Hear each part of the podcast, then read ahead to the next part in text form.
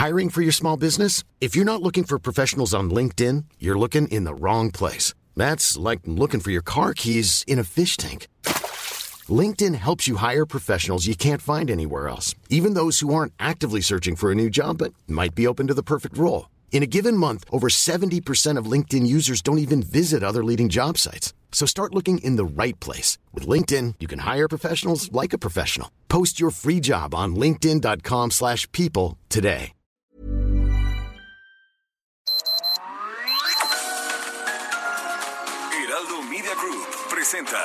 Sergio Sarmiento y Lupita Juárez. Información veraz y oportuna con un toque personal y humano. Por El Heraldo Radio, donde la H suena y ahora también se escucha.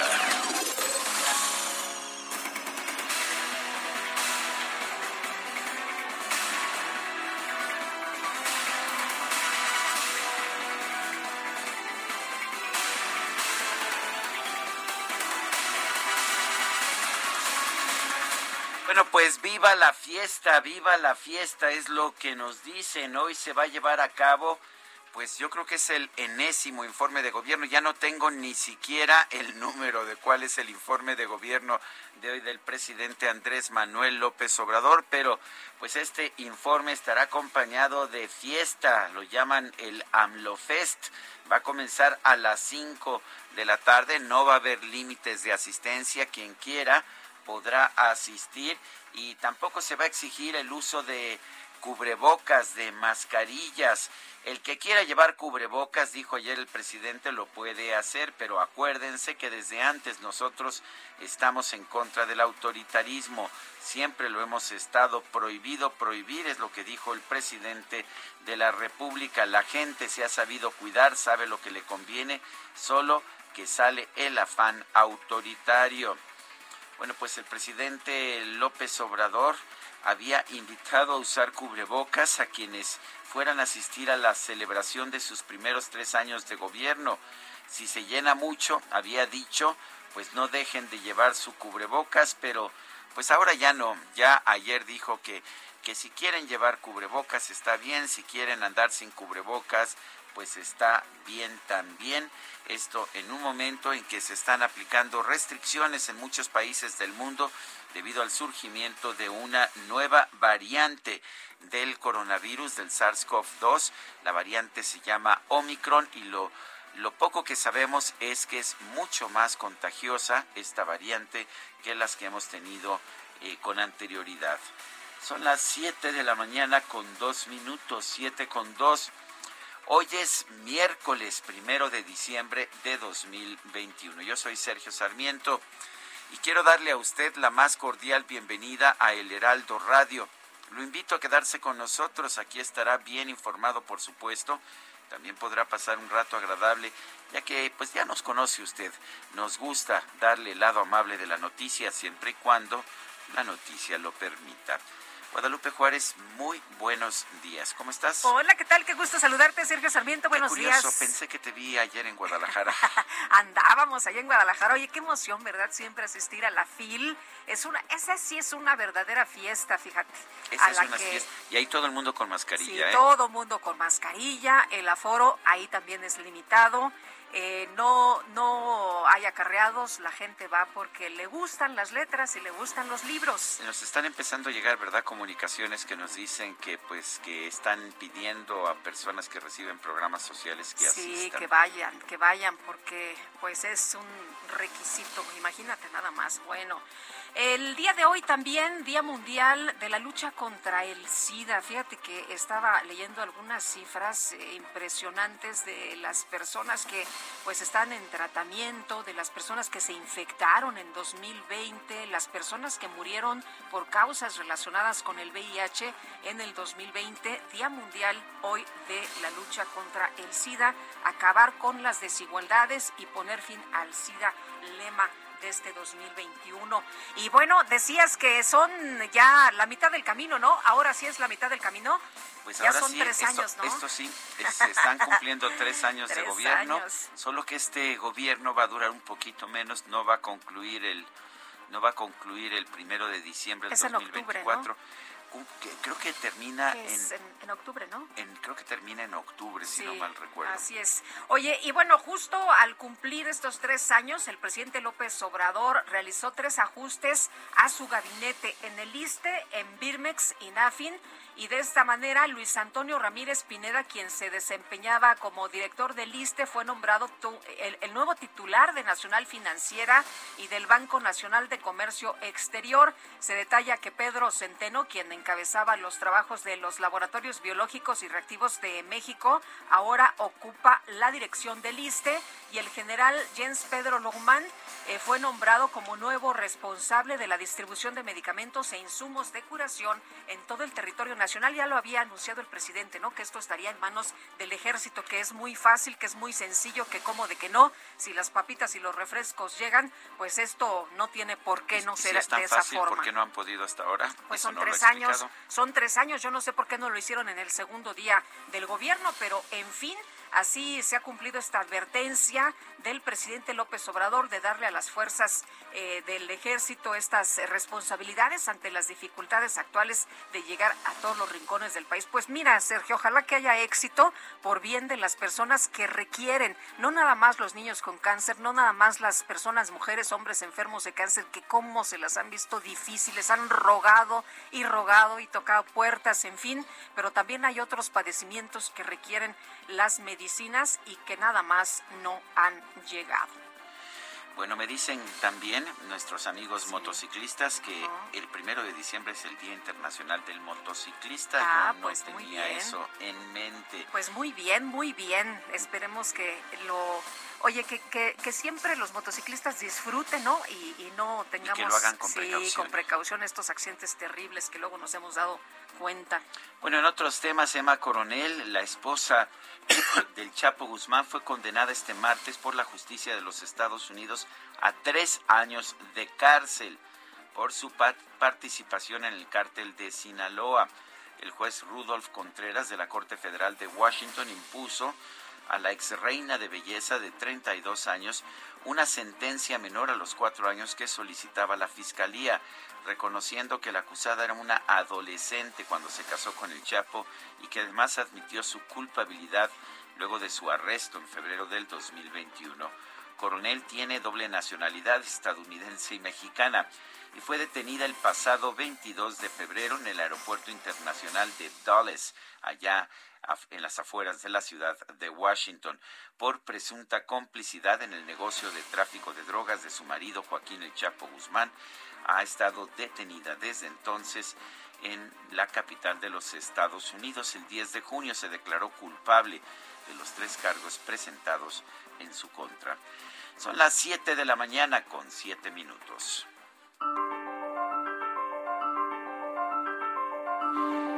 Bueno, y vamos a la frase del día, es de Eduardo Galeano, el escritor uruguayo. Al fin y al cabo somos lo que hacemos para cambiar lo que somos. Sí, Eduardo Galeano.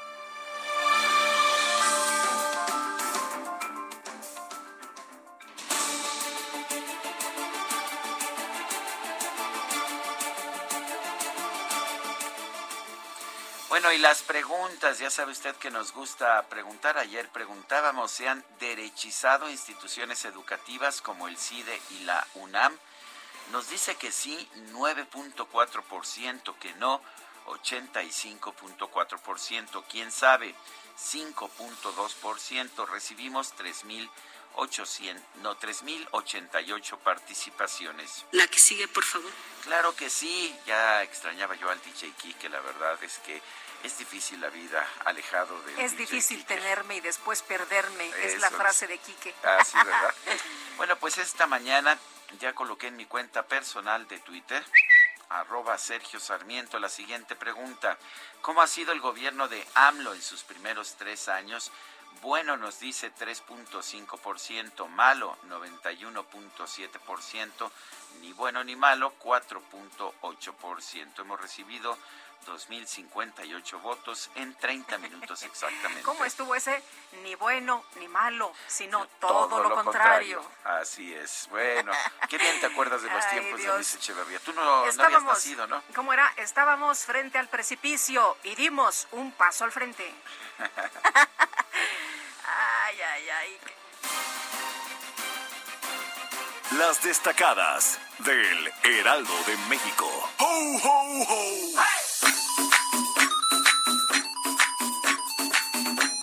Hombre, qué bien suena este primero de diciembre. Itzel González, ¿qué tal? Muy buenos días. Muy buenos días, Lupita, Sergio, queridos destacalovers. Pues empezamos con toda la actitud. Si ya habíamos empezado después del 20 de noviembre a celebrar, pues ya dimos el banderazo, estamos dando el banderazo en este momento de diciembre, arrancan las fiestas decembrinas, se reciben invitaciones a las posadas, somos muchos y ponemos ambiente. Así que eh, los invitamos a invitarnos porque todos estamos muy listos para celebrar esta, estas festividades. Oye, respetamos, respetamos la sana distancia y también usamos cubrebocas. Por supuesto que sí, aquí el equipo con todas las medidas necesarias para seguirnos cuidando de este, este bicho, este bicho que no nos suelta. Sergio Lupita, amigos, ya pagaron y pues por eso hay que darle rapidito la información, así que comenzamos con las destacadas del Heraldo de México. En primera plana, a tres años, Nafin, Birmex e ISTE con nuevos titulares. Luis Antonio Ramírez Pineda llega a la institución financiera. Pedro Mario Centeno Santaella a la de salud y el general Jens, Jens Pedro Lockman y, y Turburu, perdón, a la de biológicos encargado de la distribución de medicamentos. País, Emma Coronel sentencian a esposa del Chapo. Juez de Estados Unidos le da tres años de cárcel tras confirmar su vínculo con el narco. Ciudad de México aumenta 7.4% gasto en 2022. El monto propuesto es de 234.875.2 millones de pesos. La Secretaría de Seguridad tuvo un incremento de 28.7%. Estados, rutas nocivas van quejas a la ONU. Vecinos de 150 colonias del Valle de México rechazan el nuevo diseño del espacio aéreo porque atenta contra la salud y la seguridad. Orbe, Nueva York, abren sitios para consumir droga. Estos centros oficiales tienen como finalidad monitorear y prevenir muertes por sobredosis. Meta Canelo Álvarez, boxeador del año. Mauricio Sulaimán, presidente del Consejo Mundial de Boxeo, confirma premio por unanimidad. Y finalmente, en mercados, la OCDE recorta Producto Interno Bruto de México, baja proyección del año a 5.9%. Si la inflación continúa, va a golpear el poder adquisitivo de los mexicanos. Sergio Lupita, amigos, hasta aquí las destacadas del Heraldo. Feliz miércoles. Itzel, muchas gracias. Buenos días. Y sí, reviso y efectivamente un amigo motociclista me hizo llegar la información de que hoy es el Día Internacional del Motociclista, pero no, es el primer domingo de diciembre, o sea que quizás otro año fue el primero de diciembre, este año va a ser este domingo el 5 de diciembre, de manera que retiramos las felicitaciones no, a los motociclistas. No, las retiramos, déjenlos este, festejar, déjenlos y, vamos a festejarlos el próximo domingo, Día Internacional del Motociclista, primer domingo de diciembre. Yo soy motociclista y no lo sabía. Ah, qué cosa, pero pues, ¿qué, ¿qué, tiene? Empezar el festejo. ¿Podemos empezar de una vez? Sí, sí, sí. Bueno. Así como hacen las preposadas. Bueno, fíjate que el Partido Morena está mandando por Twitter este mensaje francamente se llama, primero de diciembre de 2021. Llegó el día, volveremos a abrazarnos, amor con amor se paga, morena. Ay, qué, qué, originales, ¿no? Son todas las frases de Andrés Manuel López Obrador. Sí, pero yo nuevamente advierto, hay que tener cuidado porque esta pandemia no solamente no ha terminado, sino que se complica. Son las 7 con 14 minutos y, ¿te parece, Guadalupe? Vamos a un resumen de la información más importante. Hoy es miércoles primero de diciembre de 2021, es el tercer aniversario del gobierno de Andrés Manuel López Obrador. Este sí es el tercer aniversario. Eh, ha celebrado otros terceros aniversarios, por ejemplo el primero de julio. Este es el verdadero primer aniversario. Esta tarde el presidente de la República, de hecho, va a presentar eh, pues su nuevo informe de gobierno, el tercer informe de gobierno fue el primero de septiembre, pero resulta que no era el tercero, sino creo que era el séptimo o el octavo, ya no, ya no sé. Es que ha dado varios, ¿no? Ha dado varios, más las mañaneras. Sí, sin contar las mañaneras, eh, cada 100 días, tengo entendido, da un informe o cada tres meses, más en ocasiones especiales como el primero de julio, pero los informes de gobierno son el primero de septiembre, según la Constitución, de esos lleva tres, el de hoy. Eh, a ver si nuestro equipo de producción nos averigua qué número de informe es este que se... Que, es que pierde uno la cuenta, ¿no? Por, por tantos informes. Y bueno, lo que es importante es que va a celebrar eh, hoy va a dar un informe, uno más de los muchos que ha dado. Esto lo va a hacer en un evento masivo en el Zócalo de la Ciudad de México, en el que no va a ser obligatorio el uso de mascarillas. Pues sí, como lo decíamos ayer, el presidente lo mencionó en su mañanera, el que quiera llevar mascarilla bien, el que no, pues no, prohibido prohibir lo que ha mencionado, pero ¿sabe qué? Lleve, lleve su cubrebocas, muy importante, sobre todo con esta nueva variante de la que no sabemos mucho, la Omicron. Y bueno, el dirigente nacional del PAN, Marco Cortés, denunció que el desempeño del presidente López Obrador ha sido catastrófico. Afirmó que el país estaba mal con el expresidente Enrique Peña Nieto, pero ahora está peor. A tres años de iniciado el gobierno morenista, ya se pueden afirmar con claridad que estamos frente a un sexenio perdido. Incluso si hicieran todo bien de aquí en adelante, lo más a lo que aspirarían sería llegar a donde estábamos en el 2018, que hay que mencionar que no estábamos bien. En México, claramente las cosas van de mal en peor, excepto el presidente, pero todos los demás así lo vemos. El senador del Grupo Plural, Germán Martínez Cázares, consideró que el mitin que va a realizar este miércoles el presidente López Obrador podría representar el arranque de la campaña de la jefa de gobierno Claudia Sheinbaum rumbo a las elecciones presidenciales de 2024. Bueno, y por su parte, el coordinador de Morena en el Senado, Ricardo Monreal, rechazó que este evento del presidente sirva para promover la imagen de la jefa de gobierno, Claudia Sheinbaum. Creo que los tiempos, aunque están adelantados, eh, una sucesión demasiado adelantada, eh, tampoco creo que se incurra en una situación así, porque alteraría todo el equilibrio que hasta ahora se ha mantenido dentro de Morena y con sus aliados. ¿Y si le levanta la mano qué? Y si le levanta la mano, nos acercaremos para que también nos levante a nosotros. Bueno, no pierde oportunidad, dice, pues como de que no, si le levanta la mano, yo también me arrimo para que pues me levanten la mano. Ha pedido el senador Monreal piso parejo desde hace ya mucho tiempo. Primero dijo, es que ya están los tiempos muy adelantados, no es momento, pero como que después dijo, no, pues hay que entrarle porque si no, el que se queda atrás, pues a lo mejor no alcanza, ¿no? Bueno, y en otros temas, este martes el presidente López Obrador se reunió con el presidente del fondo de inversión BlackRock, Larry Finn. BlackRock es ah, uno de los fondos de inversión más importantes de todo el mundo, pero no se dieron a conocer los temas abordados en esta reunión y la titular de la Secretaría de Seguridad y Protección Ciudadana, Rosa Isela Rodríguez, compareció ante comisiones de la Cámara de Diputados. La funcionaria destacó, escuche usted, no sé si esté o no de acuerdo con ella, pero destacó el uso de la estrategia de abrazos, no balazos.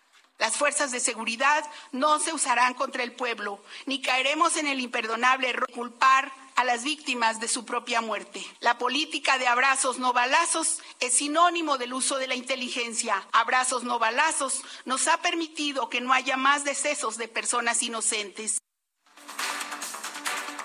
El gobierno dice que no, no ha permitido esta estrategia que haya más decesos de personas inocentes. Pues la verdad es una declaración que me parece que pues em, falta la verdad pues ha habido, de hecho, lo que nos dicen las propias ah, autoridades es que se ha contenido el número de homicidios dolosos, pero estamos en los niveles, de todas formas, más altos desde que tenemos registros. El gobierno federal anunció el arranque del programa Bienvenido Paisano, con el cual se busca brindar seguridad a todos los mexicanos que regresan al país para pasar las fiestas de fin de año. Un juez federal de los Estados Unidos sentenció a tres años de cárcel a Emma Coronel, esposa de Joaquín El Chapo Guzmán, por haber ayudado al cártel de Sinaloa a traficar drogas a la Unión Americana.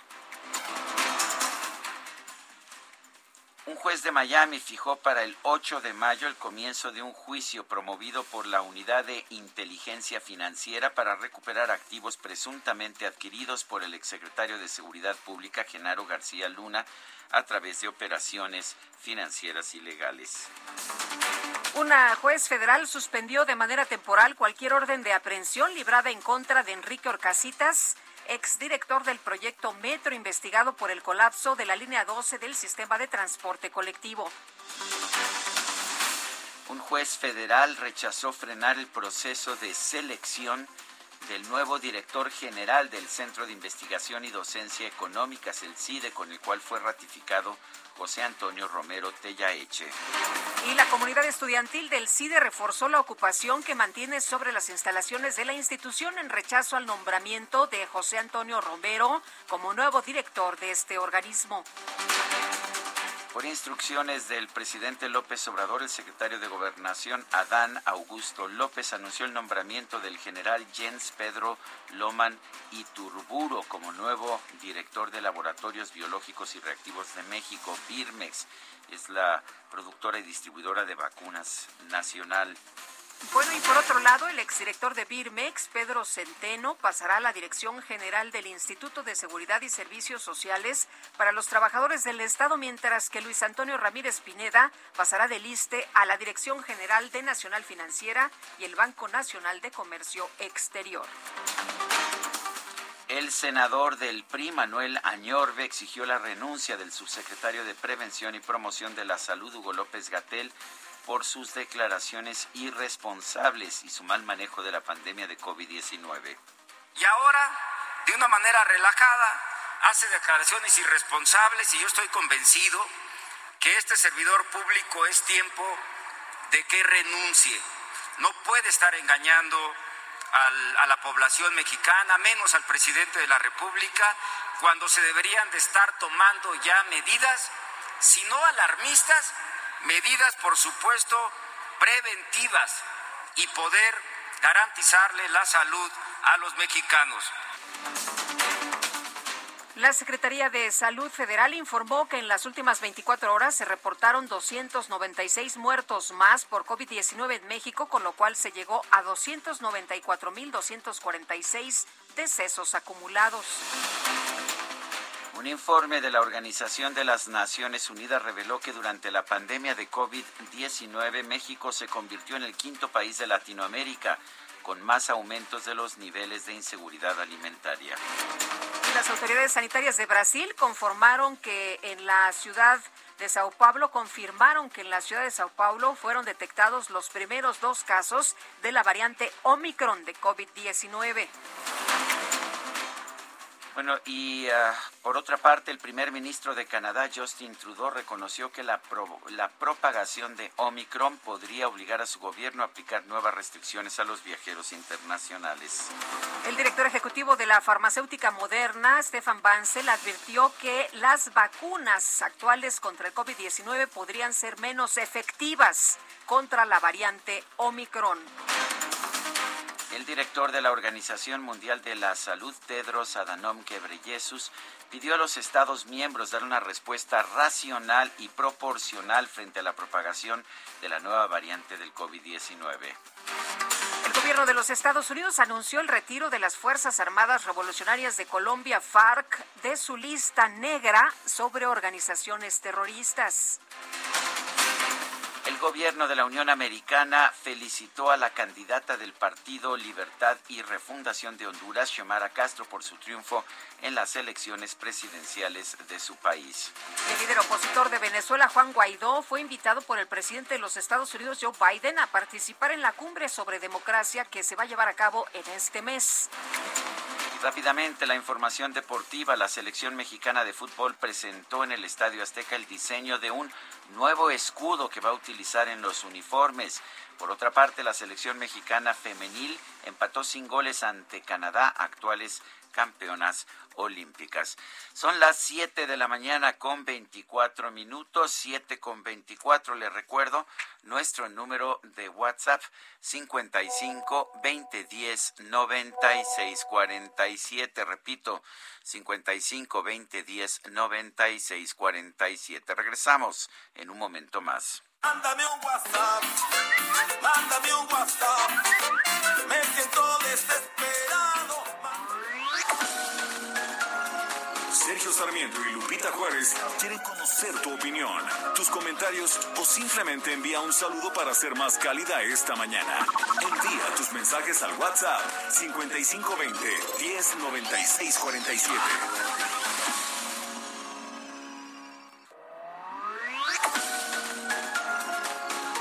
Continuamos con Sergio Sarmiento y Lupita Juárez por El Heraldo Radio.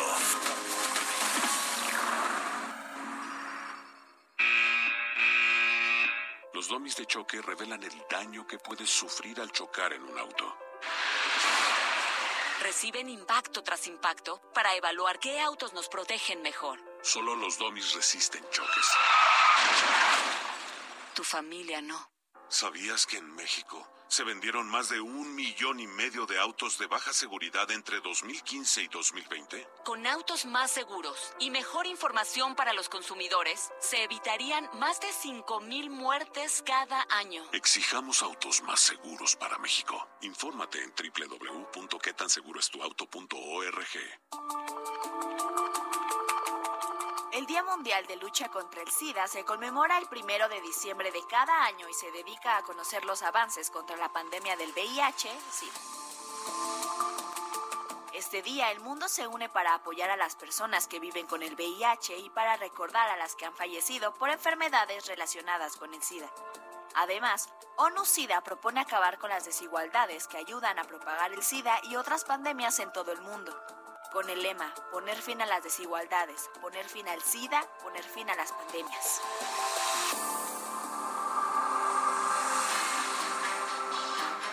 Durante el 2020 en México se registraron 4.573 muertes debido a la enfermedad ocasionada por el VIH, de los cuales 1.259 no contaba con afiliación a una institución de salud, informó el INEGI.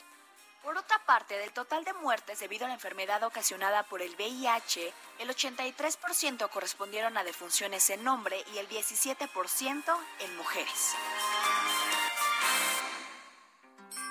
En Soriana, la Navidad es muy de nosotros. Lleva pollo entero a solo 37.90 el kilo. O aprovecha la carne molida de res especial 80-20 a solo 84.90 el kilo. Soriana, la de todos los mexicanos. A diciembre 1. Aplican restricciones. Válido en Hiper y Super.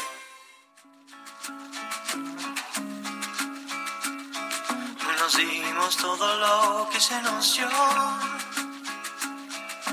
dimos todo eso y mucho más. Para después reconocernos otra vez. Y nos damos todo lo que se nos da. Nos damos todo eso y mucho más.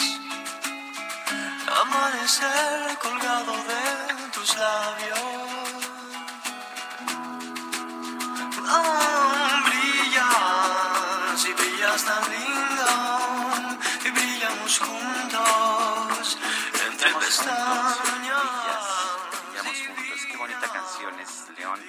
Larregui. Estamos, uh, vamos a escuchar a León Larregui el día de hoy, eh, vocalista vocalista de la banda mexicana Zoé, también uh, ha grabado discos como solista porque está cumpliendo años, nació el primero de diciembre de 1973, Hoy cumple, si no me fallan los cálculos, 40 y, 48 años. Está chavo. ¿Te gusta Guadalupe? Me encanta.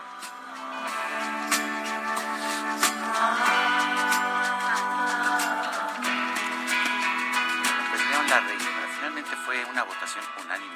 Esta sí Pero fue no como la del CIDE que nos dijeron que era unánime, que resultó que no era unánime, ¿verdad? Hay de votaciones a votaciones. Ah, sí. Esta no estuvo arreglada. No, No hubo línea. no, no, no, nada. Bueno, El- fue el pueblo, el pueblo, pueblo bueno bueno, el sabio, decidió. el que decidió. Oye, dice mi hermana Gaby, es mi canción favorita del mundo mundial. Gracias por hacer mi día fabuloso, Sergio y Lupita. Bueno, ya se acerca el cumpleaños de tu otra hermana. De Noemí, el Así 4 es. de... Ay, mira qué buena memoria. pues no, el 4 de diciembre. no.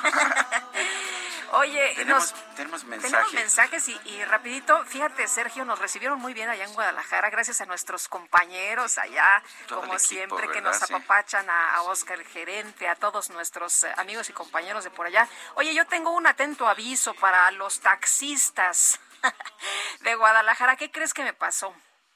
¿Qué me, pasó? me fui a cenar delicioso a un restaurante que está por ahí en Plaza Andares de Guadalajara y de regreso al hotel dejé mis lentes. Dejé mis lentes. ¿Ah, sí? Así que a todos los amigos taxistas de Guadalajara, olviden mis anteojos, son de color rojo, si los ven por ahí, no sean malos. ¿Y son de, de graduación o son Sí, no, son mis anteojos, son para, son para ver. Híjole, no, pues ahora sí que... Así que ayer, no sé si te diste cuenta que anduve media cegatona. ¿no? Bueno, pues esperemos que, que te traigan quienes nos escuchen allá en el 100.3 de FM de Guadalajara. Por favor, los anteojos de Guadalupe Juárez. Sí, son tan amables. Sí. Oye, decía Itzel que ya empezaban las festividades navideñas. Yo pensé que empezaban el día 12, ¿verdad? Con el inicio del puente Guadalupe Juárez. Pero no, ¿verdad? No, no, no. ¿Ya desde, desde ahora empiezan? Desde ahora, ¿no? ¿O qué? ¿Tú cómo ves? Pues me parece bien, ¿no? Yo digo que yo digo que sí, yo hubiera empezado desde Halloween, pero bueno. Oye, fíjate, Sergio, que eh, ayer tuvieron mucha demanda de adolescentes para vacunarse y nos están comentando en el gobierno capitalino que abrieron una sede más, van a abrir una sede más y en un momentito les vamos a dar todos los detalles. El presidente Andrés Manuel López Obrador llamó a sus simpatizantes a reunirse en el Zócalo capitalino el mismo día en que la Organización Mundial de la Salud clasificó la variante Omicron como preocupante para la humanidad, una, una variante de preocupación es la clasificación que le dio el doctor Malaquías López Cervantes, es doctor en epidemiología por la Universidad de Yale y catedrático de la UNAM. Doctor Malaquías López, gracias por tomar nuestra llamada y cuéntenos eh, qué tipo de medidas habría que tomar en este momento en que la variante Omicron ha sido declarada una variante de preocupación. Muy buenos días, Sergio. Muchas gracias por la invitación. Lupita también. Hola, ¿qué tal? Buenos días. Este, pues aquí me tienen a la orden de ustedes. ¿Qué, ¿Qué debe de suceder? Bueno, yo creo que conviene comenzar diciendo que no es un motivo de pánico la información que hasta el momento se ha divulgado, pero sí de preocupación.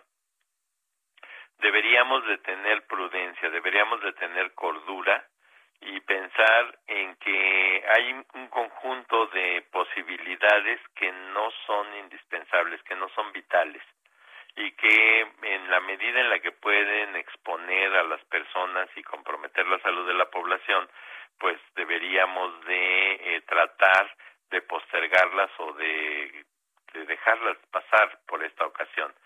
Eh, me refiero especialmente al evento este de la reunión en el Zócalo.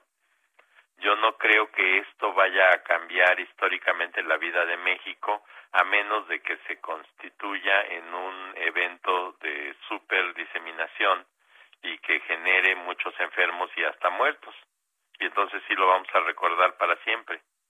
Pero pues qué necesidad hay de estar exponiendo a la gente y en estos momentos en los que sabemos que puede haber un peligro adicional. Eh, doctor, en el caso del, del, cubrebocas, el cubrebocas a estas alturas eh, de, la epidemia, donde en algunas ocasiones se nos dice que hay menos contagios, que hay menos muertos, ¿es, un, eh, es, es opcional? Es decir, podemos hacer lo que nos dé la gana en concentraciones, eh, por ejemplo, en donde hay un concierto o donde va a haber tantas gentes como en el, tantas personas como en el Zócalo, puede ser opcional si quiero me lo pongo y si no, no.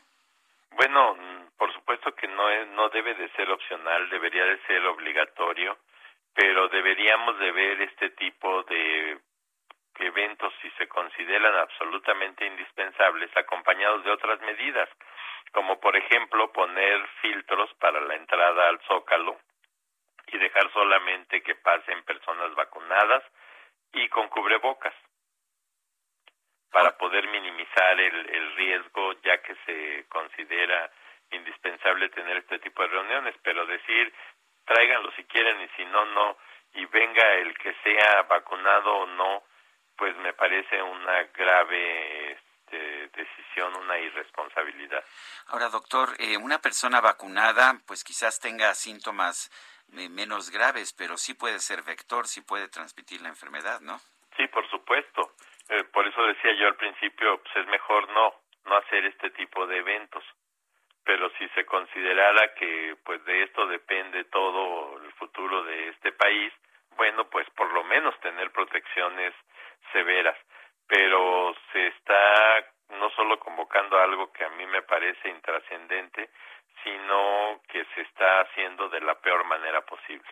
Eh, doctor, hay muchas personas que dicen que ya están hartas de eh, no ver eh, o de no de reunirse con, con, la familia o con los amigos, ya van a empezar las preposadas, luego empiezan las posadas.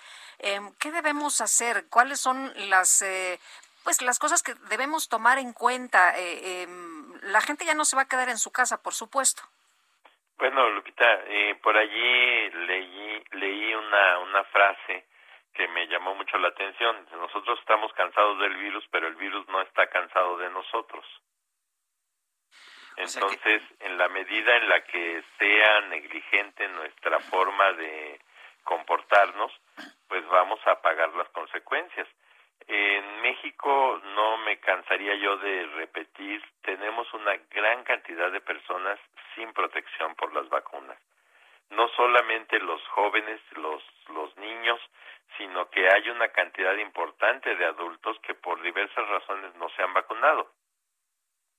Y la razón, por el motivo por el cual no se han contagiado y no han tenido una consecuencia adversa, pudiera ser que ya hay muchos vacunados que están bloqueando el acceso hacia estas personas, pero en el momento en el que se rompan esas protecciones, por ejemplo en las reuniones familiares de fin de año, pues se pueden contagiar estas personas y esos sí van a tener consecuencias muy desfavorables.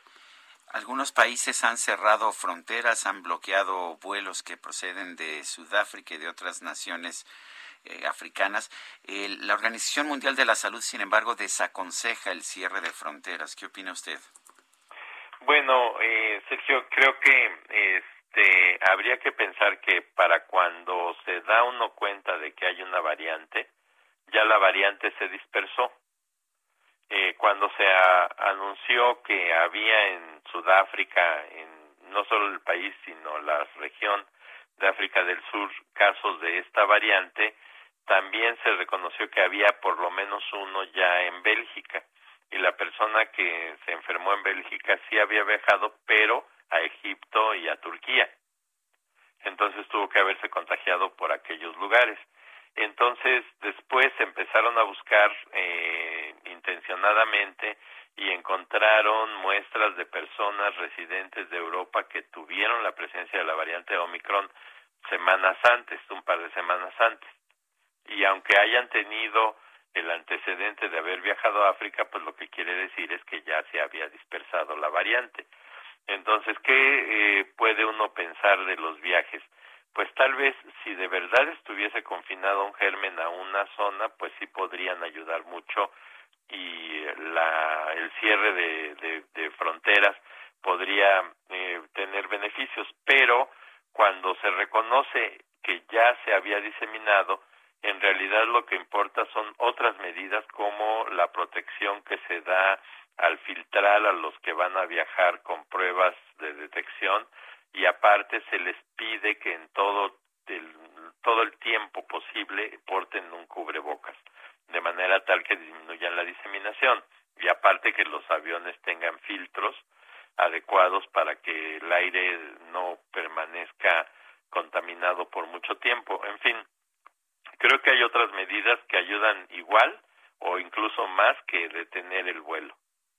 Pues doctor, como siempre, un gusto poder saludarlo y gracias por toda la información importante que nos da. Pues muchísimas gracias, Lupita, y estoy a la orden de ustedes. Hasta luego. Muy buenos días, Sergio Lupita. Buen día, muchas gracias. Es el, el doctor Malaquías López Cervantes, doctor en epidemiología por la Universidad de Yale, catedrático de la UNAM. El Senado aprobó imponer penas de hasta 10 años de cárcel y más multas, más multas de 260 mil pesos a quienes roben vacunas contra el COVID-19 y la influenza. Iván Saldaña, cuéntanos adelante. Sergio Lupita, buenos días a todo el auditorio. Efectivamente son para quienes roben vacunas de todo el sistema de salud o incluidas en el programa de vacunación universal, como las que señalas, la que, las que se aplican contra el COVID-19 y la influenza. El nuevo tipo penal se crea a través de una reforma al artículo 462 bis de la Ley General de Salud, la cual fue aprobada este martes eh, por el Pleno con 81 votos a favor, 10 en contra y una abstención. Se establecen agravantes a la pena de cárcel por hasta 15 años cuando la persona que cometa este delito sea servidora pública. En, el, eh, en este dictamen de la minuta pues ya fue enviada a la Cámara de Diputados para su consideración. Se establece, se advierte que durante la pandemia el robo de medicamentos, Sergio Lupita, se disparó en 82.5% solo en el año 2020 y el valor del mercado negro puede alcanzar más de 1.500 millones de dólares y de acuerdo con datos del Secretariado Ejecutivo del Sistema Nacional de Seguridad Pública, el robo del sector farmacéutico en el país representó el 5% del total de este delito en el año 2020. Eh, pues ya está transitando esta aprobación, Sergio, ya eh, ya se fue ya fue enviada a la Cámara de Diputados, quienes pues estarán también analizando esta minuta para eh, poner penas de cárcel hasta 15 años a servidores públicos, a 10, personas a 10 años a personas que no sean servidoras públicas, eh, de quienes roben alguna vacuna de todo el sistema de salud. Sergio Lupita. Bueno, pues Iván Saldaña, muchísimas gracias. Buenos días. Buenos días y tenemos información muy importante para nuestro auditorio eh, de, chavos de 15 y 17 años porque está anunciando el gobierno capitalino que habrá una segunda sede para atender la demanda de vacunación. Así que mucha atención. A partir de este jueves 2 de diciembre, una sede adicional de vacunación para las alcaldías Cuauhtémoc, Miguel Hidalgo, Benito Juárez y Venustiano Carranza con el propósito de atender a la población de entre 15 y 17 años de edad que acuda por la primera dosis de la vacuna contra el virus, este pues que nos trae soleados, ¿no? Y la nueva sede se va a ubicar, tomen, ahora sí que tomen nota, en el Pepsi Center, World Trade Center, que está ubicado en la calle de Dakota, sin número, en la colonia Nápoles. Esto es en la alcaldía Benito Juárez, que va a operar este jueves 2, viernes 3 y sábado 4 de diciembre. La sede instalada en la Biblioteca Vasconcelos, ubicada en Avenida Eje 1 Norte, en la colonia Buenavista, en la alcaldía Cuauhtémoc, continuará habilitada este viernes 3 y también el sábado 4 de diciembre. Ambos centros de vacunación solo atenderán, repito, solo atenderán a personas de entre 15 y 17 años que residan en las demarcaciones referidas, quienes deberán acudir en compañía de una persona adulta con su expediente de vacunación, el cual se descarga en mivacuna.salud.gov.mx. Les eh, quiero recordar que pueden visitar el sitio web vacunación.cdmx mx para consultar día, hora y sede de vacunación o también pueden llamar a Locatel que es el 55 56 58 11 11. Son las 7 de la mañana con 48 minutos. Lo mejor de México está en Soriana.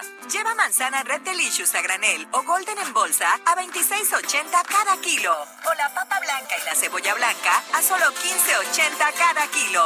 Martes y miércoles del campo de Soriana. A diciembre 1. Aplican restricciones. Válido en Hiper y Super.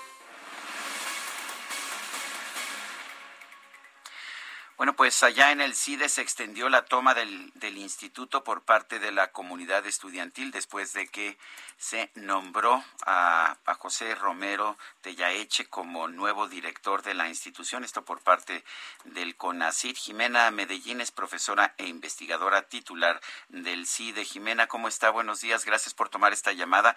¿Cuál es la situación? Eh, ¿Cuál es la situación, días. Jimena? ¿Y cuál, qué tan, qué tan fácil es, de hecho, pues impedir que esta nueva administración tome el control del CIDE? La situación en este momento es, como bien decías, un grupo de estudiantes con apoyo de la comunidad estudiantil en un proceso deliberativo y democrático en el que han estado eh, haciendo votaciones, ha decidido eh, permanecer en las instalaciones de la institución del CIDE. Eh, lo están digamos, cuestionando lo están, están renovando el mandato de permanecer ahí, el mandato desde la comunidad estudiantil eh, constantemente en estos diálogos, pero hasta el momento permanecerán ahí con las demandas del pliego petitorio que se había hecho desde el inicio. Eh, han hecho algunas actualizaciones, pero una fundamental es eh, la reposición del procedimiento de designación de la Dirección General del CIDE, ¿no? Entonces, eh, ese es un punto que, que, que está ahí hasta el momento.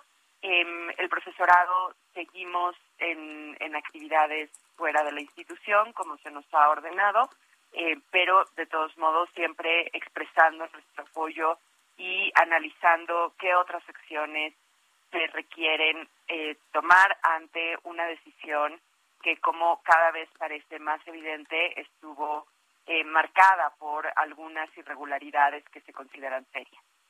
Eh, Jimena, ¿qué, ¿qué, es lo que pueden ustedes hacer en los próximos días? Nos dices van a tener algunas actividades, pero en realidad esto puede modificar las cosas. Pareciera que en el CONACIT eh, no van a eh, tomar otra decisión. Parece que en el CONACIT ya está eh, pues tomada la, la decisión que no se va a cambiar por ninguna otra y además eh, no sé qué significa esto de que eh, Romero Tellaeche va a dirigir la institución con altura de miras. Eh, pues no, tenemos muchas dudas también porque no ha habido un contacto con la comunidad hasta el momento. Eh, no, no hemos tenido mayor noticia del señor, del doctor Romero. Eh, no más allá de, de, unos correos indicando que la institución permanecerá cerrada hasta que haya condiciones para regresar, lo cual reitero, pues eh, no ayuda a visibilizar el hecho de que los estudiantes decidieron tomar las instalaciones, ¿no? Entonces ahí tenemos un doble discurso que invisibiliza la posición de los estudiantes, eh, pero no tenemos mayor eh, mayor indicación o mayor contacto hasta el momento esperaríamos que el, el, doctor Romero, pues, no, eh, en su calidad de miembro en general de una comunidad académica, eh, porque él es investigador desde hace muchos años del Colegio de México, pues estuviera abierto a un, a un diálogo con la comunidad, más allá de que, como reitero, para nosotros el procedimiento tuvo vicios importantes que, que ponen en cuestión o en cuestionamiento eh, el mismo.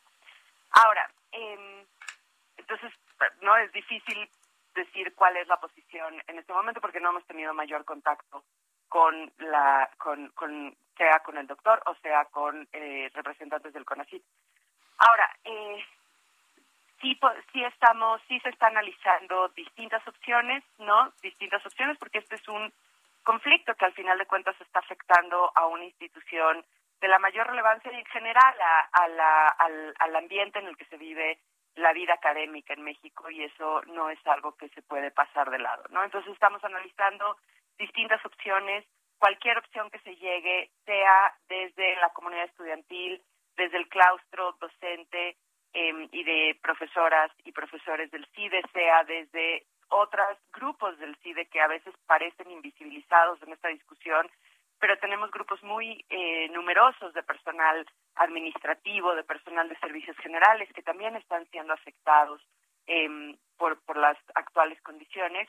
Cualquier decisión que se, que se adopte, eh, que esperemos poderlas detallar en los siguientes días, serán, por supuesto, resultado de un proceso de diálogo, de consulta, porque así es como nosotros operamos en esta comunidad, ¿no? Operamos a través de la reflexión, del análisis pormenorizado y de la toma de decisiones colectivas. Creemos en, en, la, en la decisión colectiva, creemos en los órganos colegiados y esa es una de las cosas que más ha preocupado de las actuaciones del de eh, doctor eh, Romero, ¿no? Que parece no tener esa misma, ese mismo compromiso con los órganos colegiados y bueno, ahora eh, destaca la información que se ha ido presentando de la posible obstaculización del voto en el Consejo Directivo del CIDE como parte fundamental del proceso de formalización de la, del nombramiento de un director general. Em, eso fue la sesión de, esta semana y eso sería pues otro golpe a los órganos colegiados del CIDE. Jimena Medellín, profesora investigadora titular del CIDE, gracias por hablar con nosotros. Nosotros nos vamos a una pausa y regresamos. Si brillas tan lindo. Sergio Sarmiento y Lupita Juárez quieren conocer tu opinión, tus comentarios o simplemente envía un saludo para ser más cálida esta mañana. Envía tus mensajes al WhatsApp 5520 109647.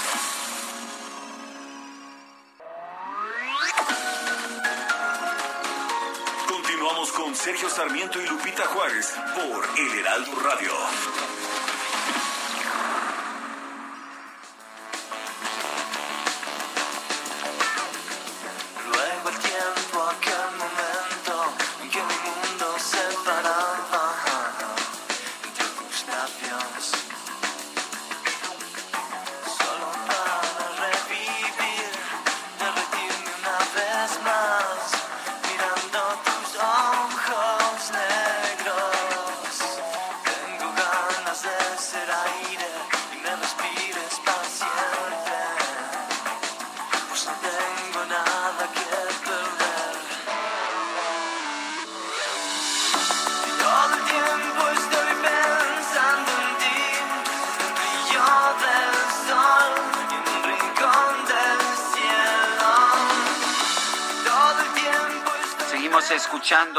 Música de León Larregui, aquí con el grupo Zoé. Soñé se llama esta pieza.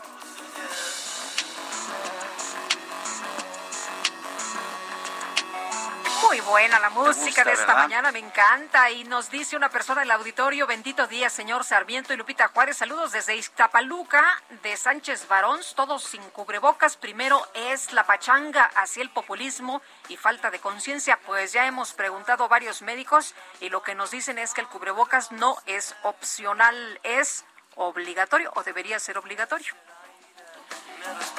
Dice otra persona, buenos días Lupita y Sergio. Ayer en San Juan de Dios, en Guadalajara, había un centro de recolección de firmas de Morena donde decía firma para la ratificación de AMLO. Lo de hoy en el Zócalo de la Ciudad de México es un plebiscito, aparte de un arranque de campaña adelantada en favor de la Sheinbaum. Desde Guadalajara es Lorenzo Adam. Pues es lo que dicen algunas personas. Eh, que es un arranque de campaña adelantada. Yo tengo mis dudas, yo no creo que sea eso. Lo que sí creo es que es irresponsable el tener este tipo de festejo. E informes de gobierno, bueno, ha tenido tantos, nos dice nuestro equipo que este es el duodécimo, el duodécimo informe de gobierno de Andrés Manuel López Obrador. Sí, es el duodécimo. Había dicho que cada año serían cuatro informes y este es el duodécimo. Son las Ocho con tres minutos. Oye, y además están engañando a la gente porque la firma debería decir revocación, no ratificación. Y bueno, vamos a otros temas. Un grupo armado explotó al menos dos autos para liberar a nueve reos del cerezo de Tula por allá en Hidalgo. Y José García, nos tienes todos los detalles. Cuéntanos, buenos días.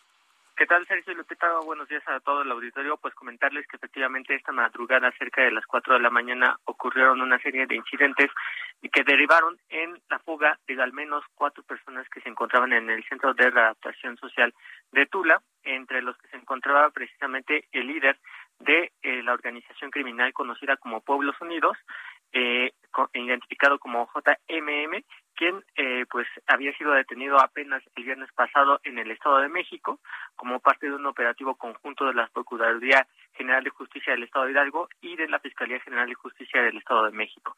Comentarles hasta el momento que se mantienen operativos por parte de la Guardia Nacional para localizar a las personas. Sin embargo, pues eh, se, se lo colocaron también coches bombas para impedir la, eh, la presencia de los efectivos de seguridad, así como algunos pinchos en las carreteras para evitar la movilización de las patrullas. Este personaje es señalado como el principal responsable de las organizaciones también conocidas como Hermes, que operan en actividades delictivas como el secuestro y el tráfico de droga y que también previamente se habían dado a conocer en videos en redes sociales en donde amenazaban a grupos de huachicoleros y que anunciaban también una cacería de este tipo de actividades ilícitas. Hasta el momento se mantienen los operativos de la Guardia Nacional, eh, Ejército Mexicano, Policía Estatal y Policía Municipal, pero no se ha logrado detener a ninguna de las personas evadidas. Es la información que tenemos hasta el momento. Muchas gracias, José. Buenos días. Gracias, buenos días. Son las 8 de la mañana con 5 minutos. Vámonos al clima. El pronóstico del tiempo. Sergio Sarmiento y Lupita Juárez. Mónica Jiménez, meteoróloga del Servicio Meteorológico Nacional de la Conagua. Buenos días, ¿qué nos tienes esta mañana? Sergio Lupito Victorio, gusto en saludarlos. Para hoy, canales de baja presión e inestabilidad atmosférica superior, en combinación con entrada de humedad de ambos litorales, originarán ya en horas de la tarde lluvias puntuales fuertes acompañadas de descargas eléctricas en Durango, Zacatecas, el oriente de Oaxaca, sur de Veracruz y en Quintana Roo, así como intervalos de chubascos con en sobre entidades del norte, occidente, sur y sureste de la República Mexicana y hay posibilidad de caída de granizo en zonas de la Sierra Madre Occidental. Sergio Lupita Auditorio, las temperaturas máximas estimadas para esta tarde serán de 35 a 40 grados Celsius, principalmente en zonas de costa de Sinaloa, Colima, Michoacán, Guerrero, Oaxaca, Chiapas, Campeche y Yucatán. Las temperaturas máximas de 30 a 35 grados Celsius en Nayarit, Jalisco, Morelos, Puebla y en Quintana Roo. Sergio Lupita Auditorio, también hay que abrigarse bien, pues al amanecer de mañana se estiman temperaturas mínimas de 0 a 5 grados bajo cero en, mm, en las montañas de Chihuahua, Durango, el Estado de México, Tlaxcala y Puebla, temperaturas mínimas de 0 a 5 grados Celsius en zonas montañosas de Baja California, Sonora, Coahuila, Nuevo León, San Luis Potosí, Zacatecas, Michoacán, Guanajuato, Hidalgo, Querétaro, la Ciudad de México, Morelos, Oaxaca, Chiapas y el estado de Veracruz. Hay pronóstico de heladas y serán para zonas de Baja California, Sonora, Chihuahua, Durango, Coahuila, Nuevo León, Zacatecas, Aguascalientes, Guanajuato, Michoacán, Hidalgo, Estado de México, Tlaxcala, Puebla y Veracruz. Respecto al viento, se espera de como que sea de componente norte con rachas de 60 80, de 60 80 kilómetros por hora en el istmo y golfo de Tehuantepec, con olas de 1 a 2 metros de, eh, de altura en dicho golfo. Particularmente para el Valle de México, Sergio Lupito Auditorio, se pronostica que el resto de la mañana se mantenga un ambiente fresco a frío, con un cielo parcialmente nublado. No se prevé lluvia en la Ciudad de México. El viento dominante será de componente norte de 10 a 20 kilómetros por hora, con rachas que pueden alcanzar los 35 kilómetros por hora. Se pronostica una temperatura máxima de 23 a 25 grados Celsius y una mínima para amanecer mañana de 7 a 9 grados Celsius y de 0 a 5 en zonas altas que rodean al Valle de México. Sergio Lupito Auditorio hace la previsión del tiempo desde el Servicio Meteorológico Nacional de la Comisión Nacional del Agua. Que tengan todos buen día. Mónica Jiménez, muchas gracias. Con mucho gusto, hasta luego. Buenos días, sí. Distintas organizaciones no gubernamentales han exigido a la Secretaría de Educación hacer cumplir los lineamientos en materia de alimentos y bebidas para sacar la comida chatarra de los planteles escolares. Vamos a platicar del tema con Ana Lilia Herrera del PRI, presidenta de la Comisión de Derechos de la Niñez y Adolescencia en la Cámara de Diputados. ¿Por qué es importante, Ana Lilia? Muy buenos días, el que se saque la comida chatarra de los planteles escolares. Bueno, pues fundamentalmente porque es urgente que podamos promover una eh, más adecuada entre la niñez mexicana. Sabemos que es vital combatir esta desnutrición crónica y aguda, el sobrepeso, la obesidad y otros trastornos de conducta alimentaria. Es bien importante esta iniciativa que además debo de reconocerlo, viene de la pasada legislatura de Verónica Juárez del PRD y otra compañera del PT. Entonces eran de los pendientes que se quedaron la pasada legislatura, fue aprobada por unanimidad entonces y se ratificó esa votación por unanimidad en esta legislatura. Pasa el Senado, así que todavía falta la, la Cámara Alta para que esto pueda ya convertirse en una norma.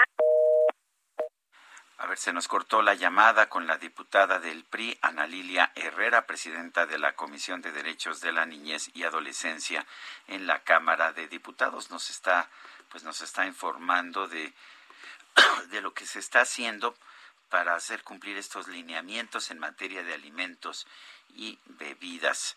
Eh, vamos a ver si podemos. Ya está en la línea, está en la telefónica. línea telefónica. Sí, Ana Lilia nos, nos estaba contando este, pues que este esfuerzo viene de la legislatura anterior.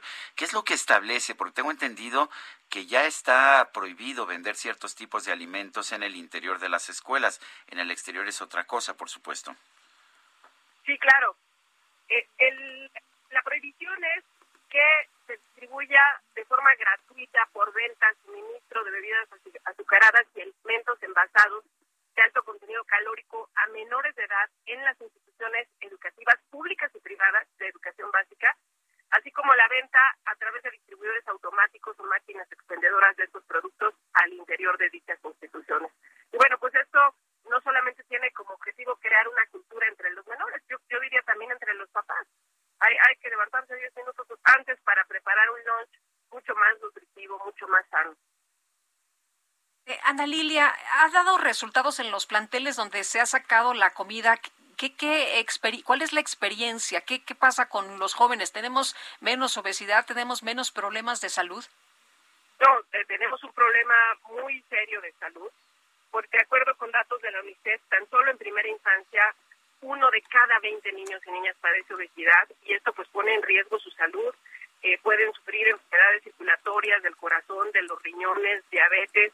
Datos también de la UNICEF nos dicen que 95% de los casos de obesidad infantil se deben a dietas con alto valor calórico y a baja actividad física. Es decir, esto puede prevenirse y ese es el gran reto. Ahora, no hay todavía una experiencia porque esta es una reforma que se acaba de aprobar. Como les decía, dimos continuidad a lo que quedó pendiente de la legislatura pasada. Yo quiero reconocer a quienes estuvieron en la comisión la pasada legislatura porque se hicieron una serie de foros en torno a este tema y pasa al Senado. Entonces todavía falta que esto se apruebe en el Senado, que se mande al Ejecutivo, que se publique y en ese momento será una norma, pero pues que se nos vaya haciendo costumbre porque es un tema de vida. Bueno, pues ah, yo quiero agradecerle, diputada Ana Lilia Herrera, presidenta de la Comisión de Derechos de la Niñez y Adolescencia en la Cámara de Diputados, el haber conversado con nosotros. Otra vez se nos cortó. Bueno, pues algo, algo pasó ahí con la comunicación, pero muy importante, Sergio, creo que es eh, no nada más de las escuelas, es un tema que te deben de enseñar desde tu casa, ¿no? Comer bien y, bueno, no prohibir absolutamente nada. No, yo no estoy de acuerdo en las prohibiciones. eh, lo que estoy de acuerdo sí es en tener una mejor educación. De nada sirve prohibir eh, los alimentos, que yo no les llamo chatarra, me parece que eso es una descalificación, los alimentos con alto cal- contenido calórico en las escuelas, si al mismo tiempo puedes salir y comprarlos en cualquier Claro. lado. Si no tienes la instrucción, no vas a saber comer y todos tenemos que saber comer. Recuerdo mucho la, eh, el caso de- del hijo de uno de estos activistas en contra de los alimentos que le prohibía a sus hijos consumir refrescos y consumir dulces y chocolates. Y recuerdo muy bien el niño de, de cuatro o cinco años eh, que en la en una kermés infantil iba detrás de los demás compañeritos y, y- y tomaba los dulces que los demás arrojaban o que se les caían y se los metía a la boca desesperado Pues sí. pues porque Eso es lo que te generan las prohibiciones, ¿no? efectivamente yo creo que hay que hay que lo que hay que saber es educar Claro. y que los los niños sepan desde temprano eh, uno a comer con, con, moderación. No está mal que se coman un chocolate o no está mal que se tomen un dulce, siempre y cuando sepan que esto no lo deben hacer en exceso pues y saber por qué. Son las 8 de la mañana con 13 minutos. Como parte del operativo por el informe de hoy, el presidente López Obrador va a desplegar a más de 1.300, o más bien con motivo del informe del presidente, la Ciudad de México va a desplegar a más de 1.300 policías. Jorge Almaquio, cuéntanos.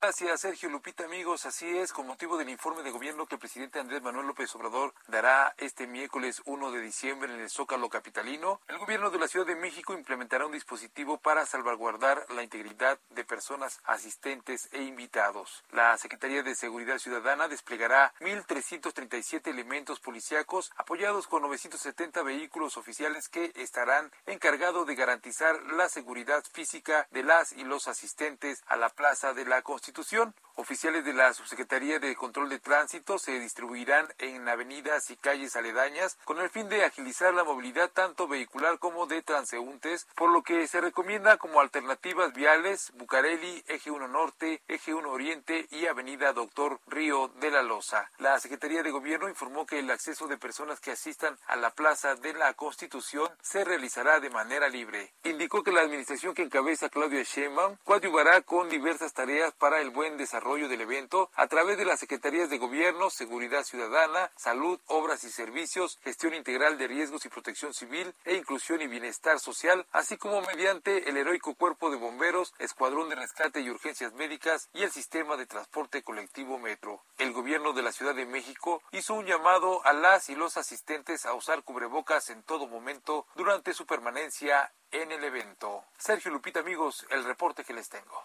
Buen día. Buen día, Jorge Almaquio, gracias.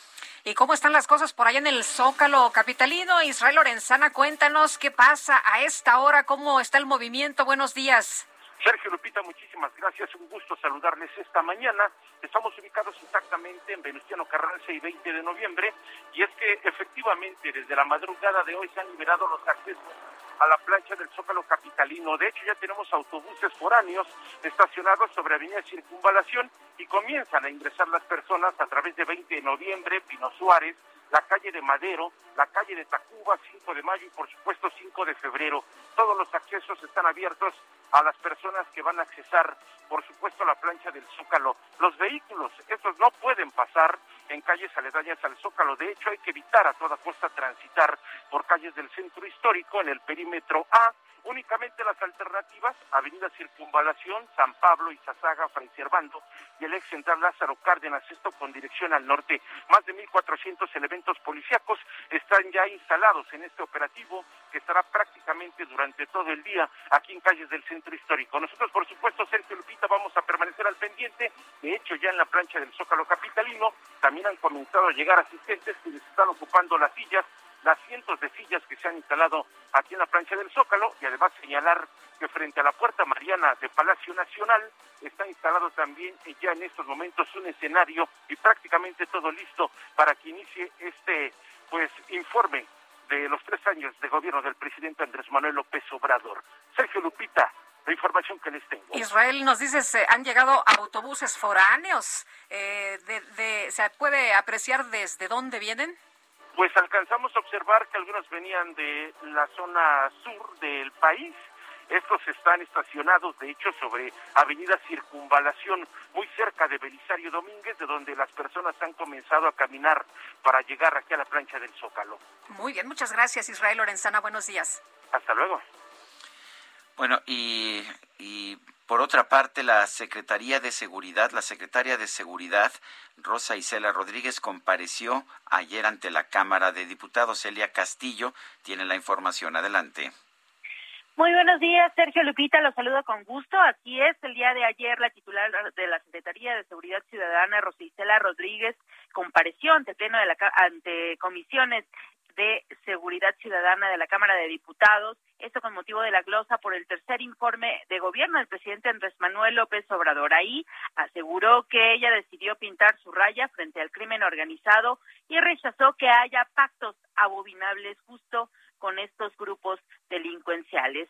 Eh, Aseguró que tampoco habrá actos fuera de la ley y advirtió que si algún funcionario traiciona el compromiso tendrá que enfrentar a la justicia.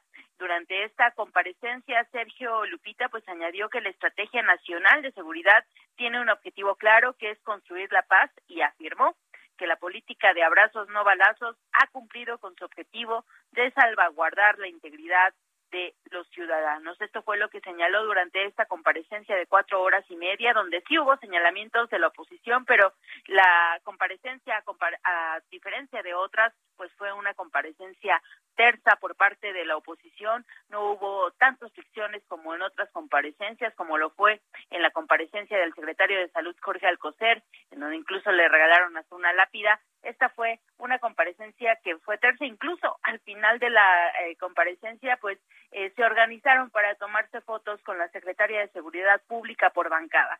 Así fue como eh, transcurrió esta reunión de la secretaria de, la, de Seguridad Ciudadana con diputados. Es el reporte que les tengo.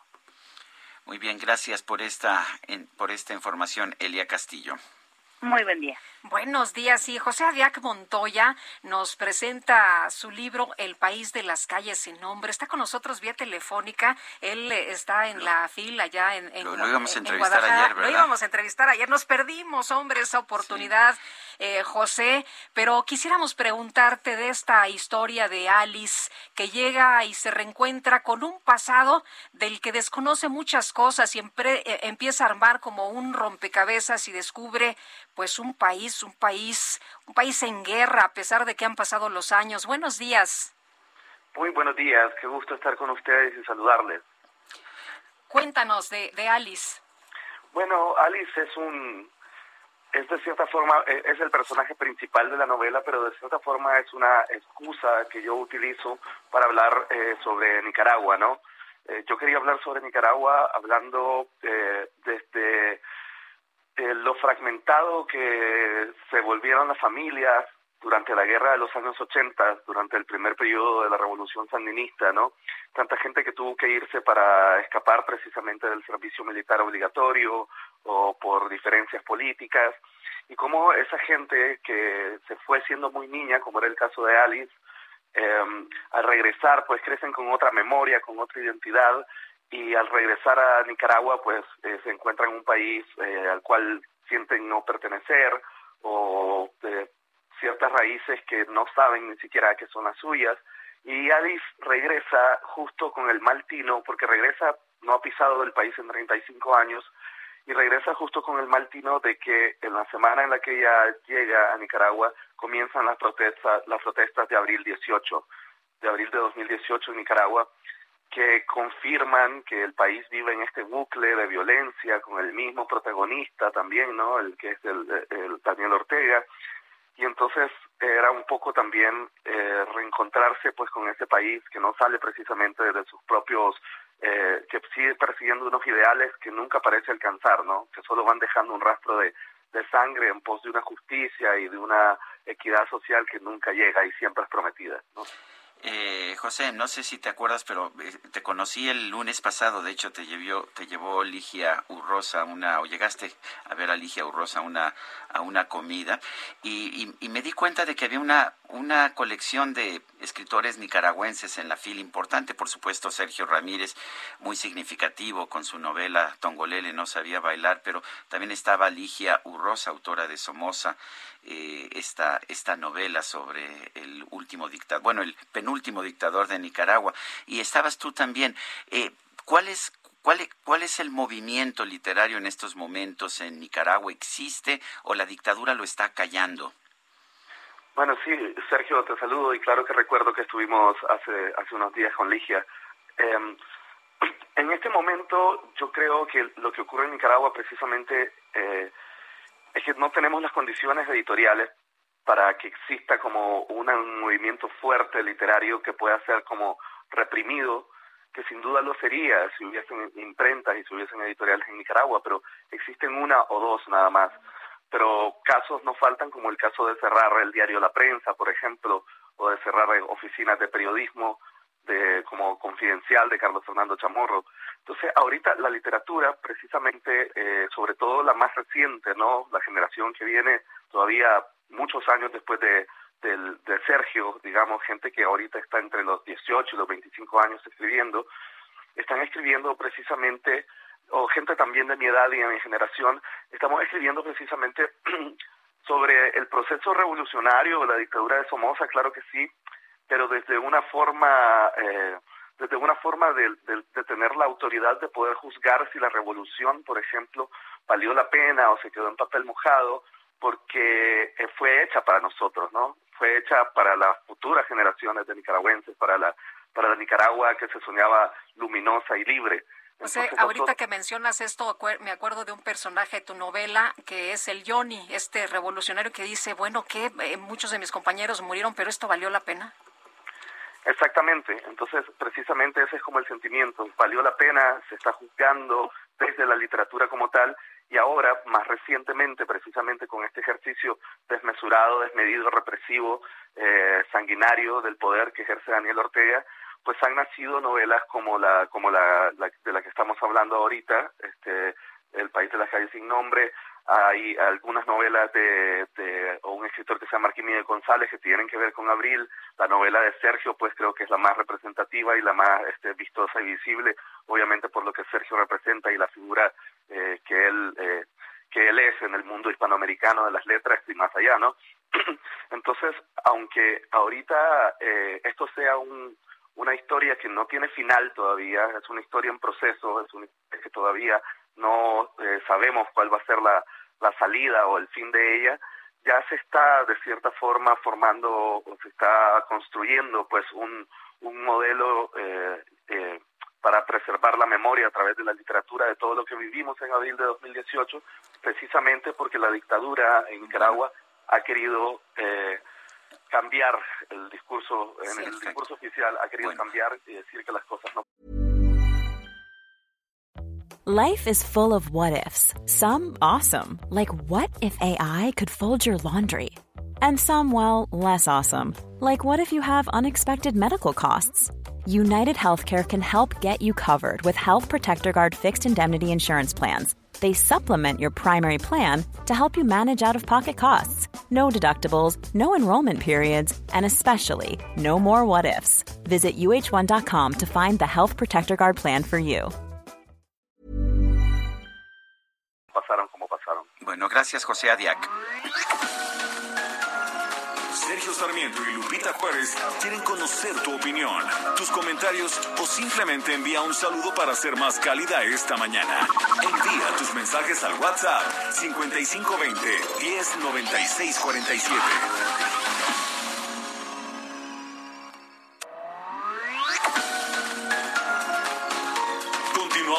Sergio Sarmiento y Lupita Juárez por El Heraldo Radio. Jaque Mate con Sergio Sarmiento.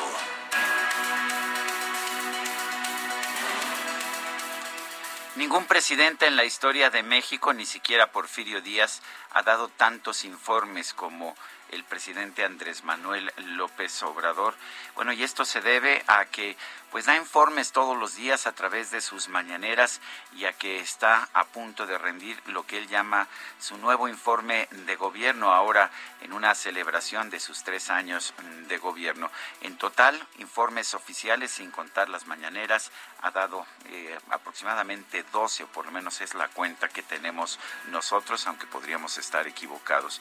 Me parece que está demostrando Andrés Manuel López Obrador algo que decía siempre Carlos Salinas de Gortari. Gobernar es comunicar aunque pues yo lamento que en realidad a eso dedique la mayor parte de su esfuerzo, todos los días de dos a tres horas diarias en las mañaneras y los informes constantes que hace, incluso los fines de semana, cuando podría estar descansando, manda videos con los cuales establece sus posiciones políticas. De que le ha funcionado, le ha funcionado. Sigue teniendo el presidente altos niveles de popularidad, a pesar de que en algunas encuestas ha bajado unos cuantos puntos, sigue estando alrededor del 60 60%. No podemos negar que es uno de los presidentes más populares de todos los tiempos. En resultados, sin embargo, la situación es mucho más complicada. La economía no solamente no está creciendo ya en un decepcionante 2%, sino que ha declinado desde que él asumió la presidencia de la República. El número de homicidios dolosos se ha contenido pero no ha bajado, sigue muy cerca de los niveles más altos de la historia que se registraron el año pasado. Y por otra parte, la forma en que se ha enfrentado a la pandemia, el COVID-19, ha sido desastrosa. Es uno de los peores países del mundo en este sentido. México, lejos de ser un ejemplo, es ejemplo de lo que no se debe hacer.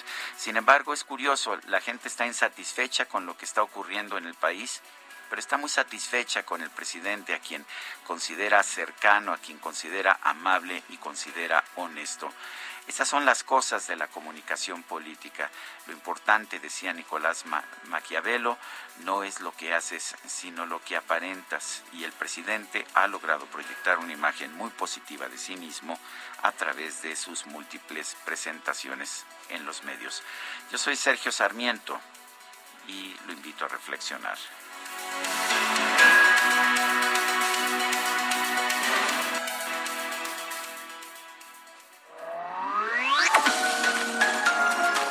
Sergio Sarmiento tu opinión es importante. Escríbele a Twitter en arroba Sergio Sarmiento. En Soriana, la Navidad es muy de nosotros. Lleva pollo entero a solo 37.90 el kilo. O aprovecha la carne molida de res especial 80-20 a solo 84.90 el kilo. Soriana, la de todos los mexicanos. A diciembre 1. Aplican restricciones. Válido en Hiper y Super. Regálame tu corazón y déjame entrar a ese lugar donde nacen las flores, donde nace el amor. Entrégame tus labios rotos, los quiero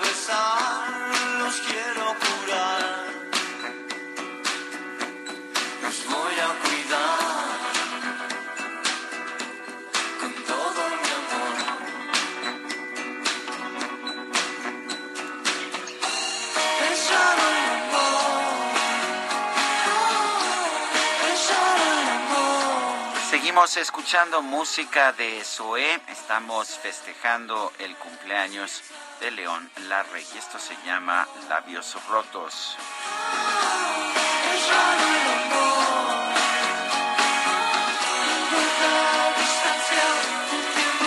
Ah, música, qué bonita música. Oye, y el Heraldo Media Group, que está presente en la fila esta mañana, lanza hoy a la una de la tarde el libro tal cual, El Monero Humorista. Y Bueno, está, está haciendo una presentación es, eh, a la una de la tarde, sí espero que sea el día de hoy. En la, en Sí, es la información que tengo aquí no dice fecha, El, ah, pero se están presentando varias cosas. Uno, este suplemento cúpula, que se ha convertido en uno de los suplementos más importantes en materia cultural de cualquier publicación en nuestro país, presenta eh, también una serie de libros que se han publicado bajo el sello de esta casa editorial, El Monero Humorista, de nuestro queridísimo caricaturista Alarcón, también este volumen que no sé si tienes tú, este Guadalupe, pero que es muy bueno, eh, 500, eh, 500 años, Moctezuma, de, Moctezuma Cortés, El Encuentro, me parece que es un libro que vale la pena tener, de hecho,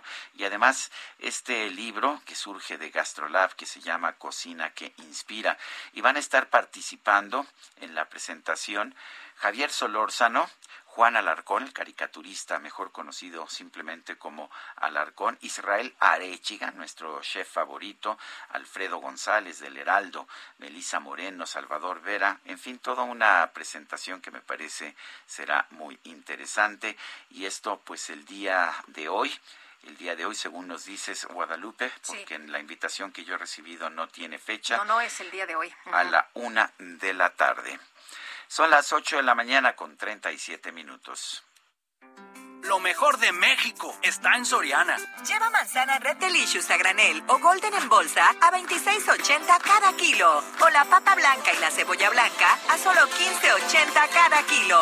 Martes y miércoles del campo de Soriana. A diciembre 1, aplican restricciones. Válido en Hiper y Super. El Químico Guerra con Sergio Sarmiento y Lupita Juárez. Químico Guerra, ¿cómo te va? Muy buenos días. Hola Lupita, Sergio. Pues estoy aquí eh, en la reunión eh, de fin de año ya prácticamente de la Sociedad Mexicana de Arquitectos e Ingenieros eh, para dar precisamente una conferencia de resumen de qué es lo que ha estado pasando en materia ambiental en estos tres primeros años del gobierno del presidente López Obrador y con énfasis en la política ambiental eh, pública de México, ¿no? Hacia dónde vamos, qué pasó con la COP26. Pero quiero usar este espacio para resaltar la importancia que tienen los gremios de profesionistas, los gremios de, pues, de grupos de interés en nuestro país. Es parte de lo que se llama la sociedad civil organizada y tradicionalmente en México todos estos gremios siempre han sufrido mucho. Eh, Sergio Lupita, lo sabemos tú y yo muy bien, Sergio, eh, Lupita también, eh, de que pues están luchando por sobrevivir, ¿no? Las sociedades de científicos, las sociedades de profesionistas, las agrupaciones médicas, siempre pues rascando para poder pagar la renta de las instalaciones que tienen, etcétera, ¿no? A diferencia de otros países que conozco bien como Alemania, Estados Unidos, donde estas sociedades realmente florecen por el interés que tienen los agremiados y también muchas veces las autoridades de fortalecer los, los gremios de especialistas en cada uno de los temas. Y esto en México ahorita se ha centrado porque prácticamente la sociedad civil no es vista con buenos ojos por parte del presidente de la República. Hay que recordarlo ahora en estos tres años de que la sociedad civil, pues prácticamente se le considera culpable de corrupción, culpable de pues malos manejos, etcétera, cuando no es así. Es, eh, digamos, la avena de conocimiento que puede tener una sociedad a través de las publicaciones, de los trabajos científicos, técnicos, también trabajos sociales que hacen estos gremios y que es necesario tenerlos fuertes para tener una sociedad fuerte. Yo siempre he sido de la opinión de que los gremios de interés son positivos porque nos van a dar un referente acerca de cada uno de los temas que aquejan, que interesan a la sociedad mexicana.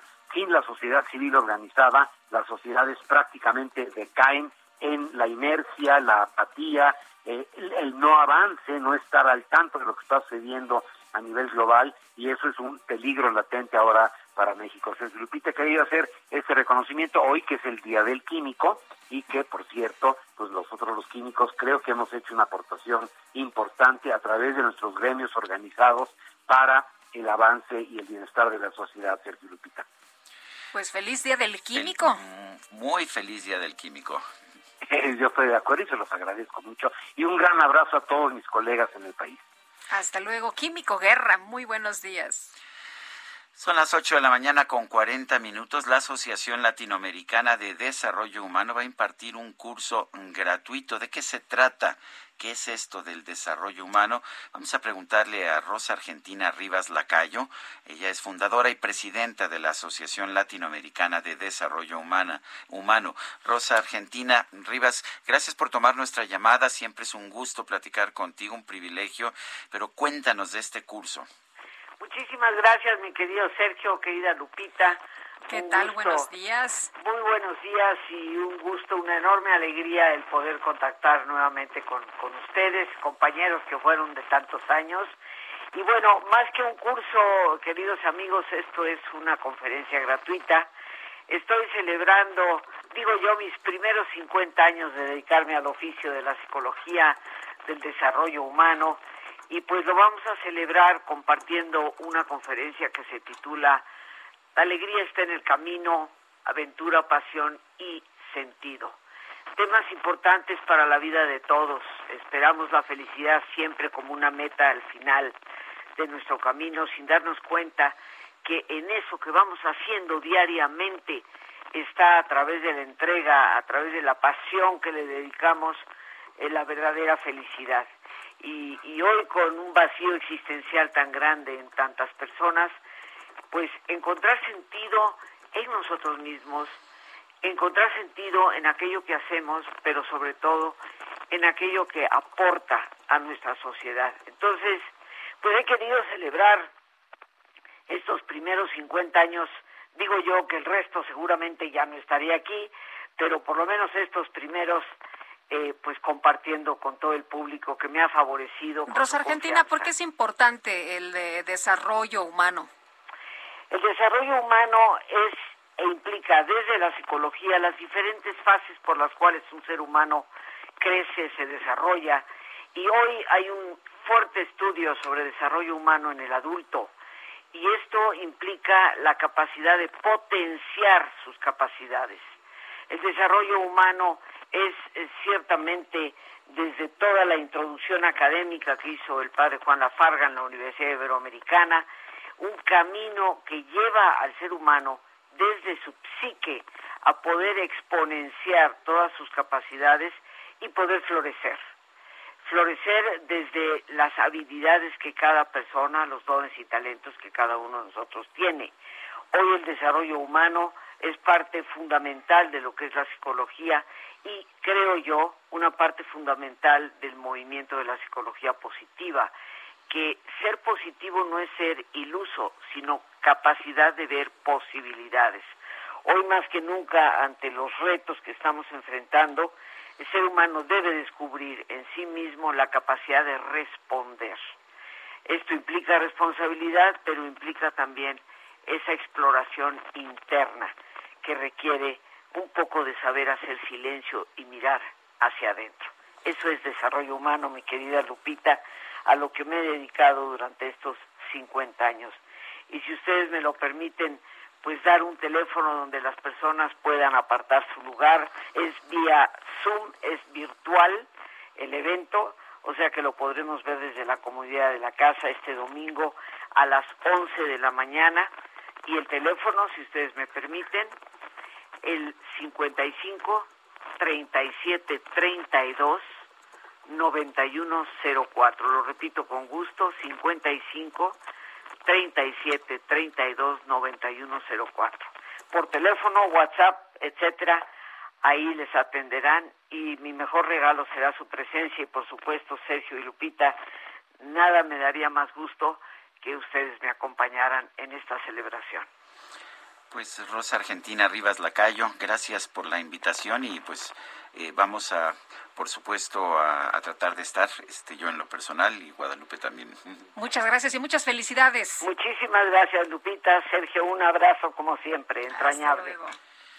Bueno, son las 8 de la mañana con 45 minutos. Pues resulta que un juez de control determinó modificar la medida cautelar a Jocelyn Hoffman, esta youtuber conocida como Just Stop, por la que se espera pues salga de prisión de Santa Marta Catitla. El juzgador determinó modificar la medida cautelar sin que el Ministerio Público se opusiera. Sin embargo, esta eh, pues eh, youtuber deberá continuar su proceso en libertad en un domicilio establecido en donde las autoridades puedan hacerle notificaciones. Yostop está obligada a publicar videos eh, de su capacitación, por cierto, en materia de víctimas, la Fiscalía General de Justicia de la Ciudad de México informó que se autorizó por tres años la suspensión condicional del proceso penal en contra de la youtuber luego de que se reclasificó el delito de pornografía infantil a solo discriminación, delito que no amerita la presión. El agente del Ministerio Público de la Subprocuraduría de Procesos solicitó reclasificación del delito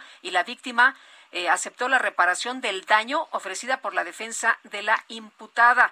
Fiscalía señaló que se apegaron a la justicia restaurativa, lo cual permite que las partes involucradas logren un acuerdo reparatorio.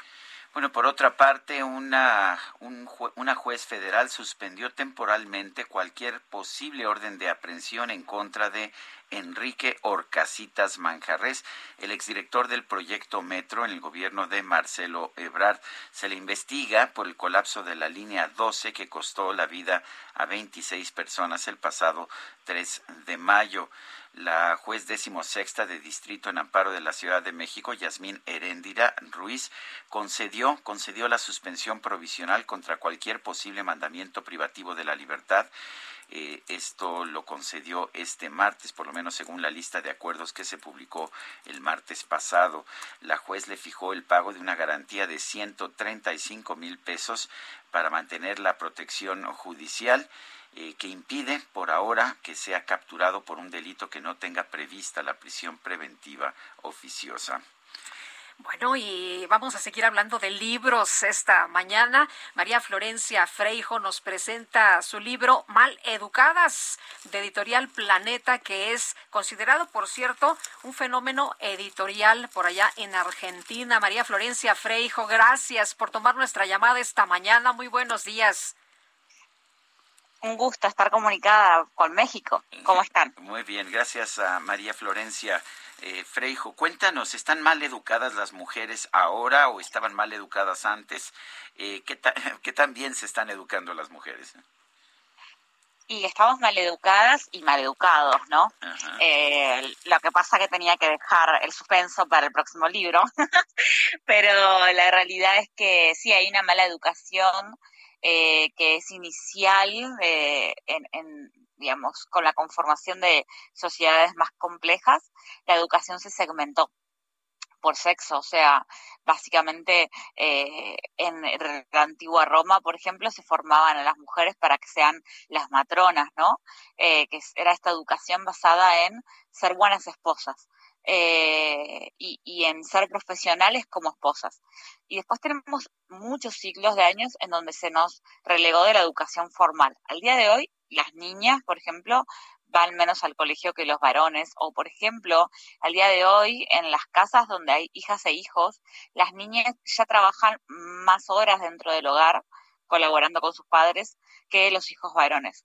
Ese tipo de segmentaciones son la base de la desigualdad que arrastramos al día de hoy. Y mm, lo que sostengo maleducadas no es solo eh, lo mal educadas que hemos estado desde el aspecto formal, ¿no?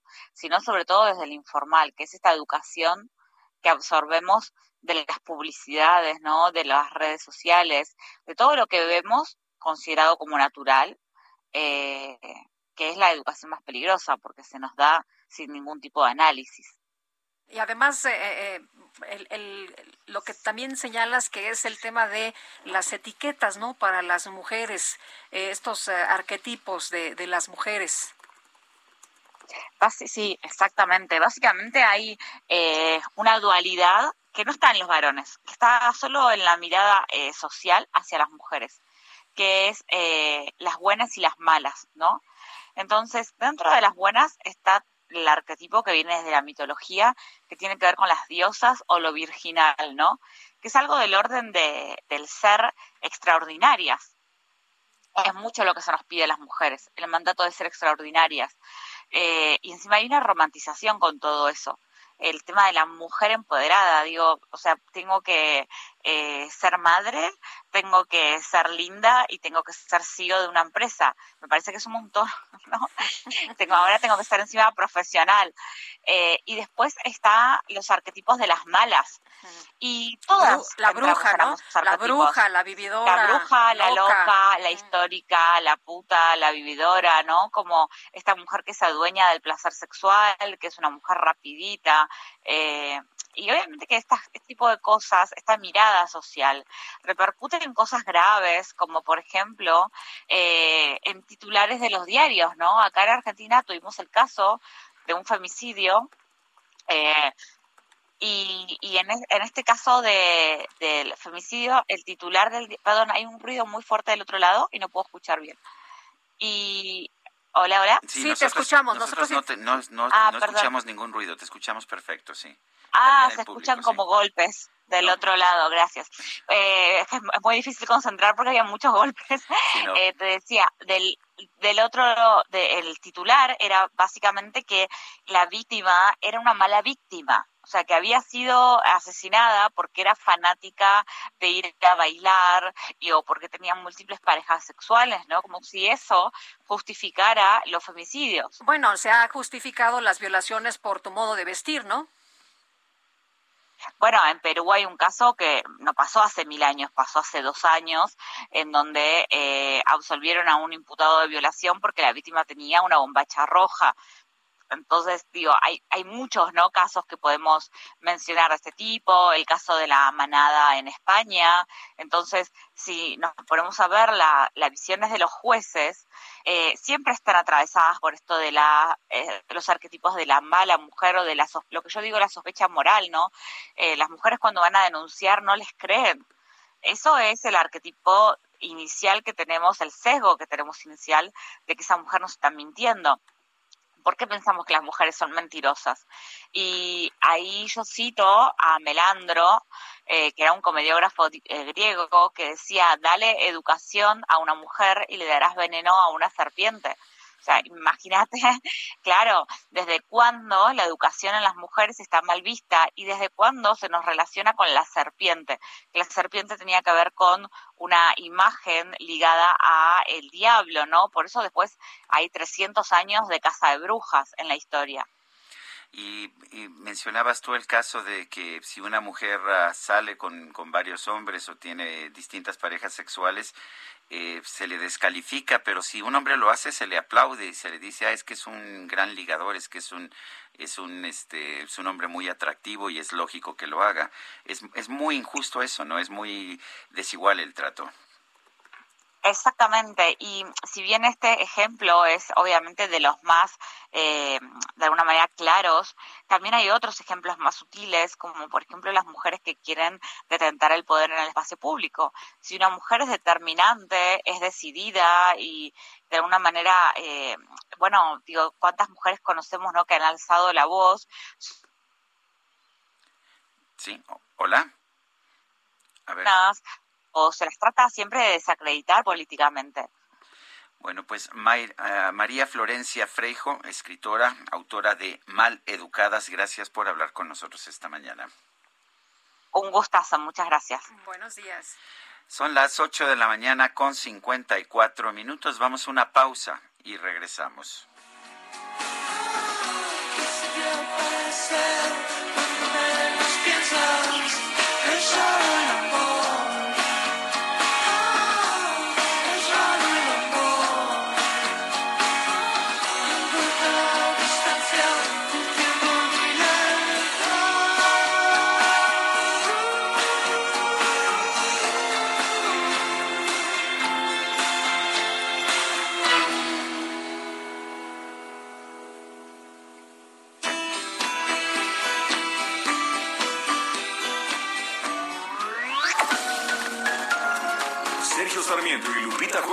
Quieren conocer tu opinión, tus comentarios o simplemente envía un saludo para ser más cálida esta mañana.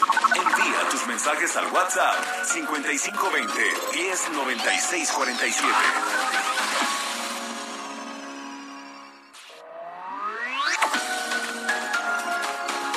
Continuamos con Sergio Sarmiento y Lupita Juárez por El Heraldo Radio.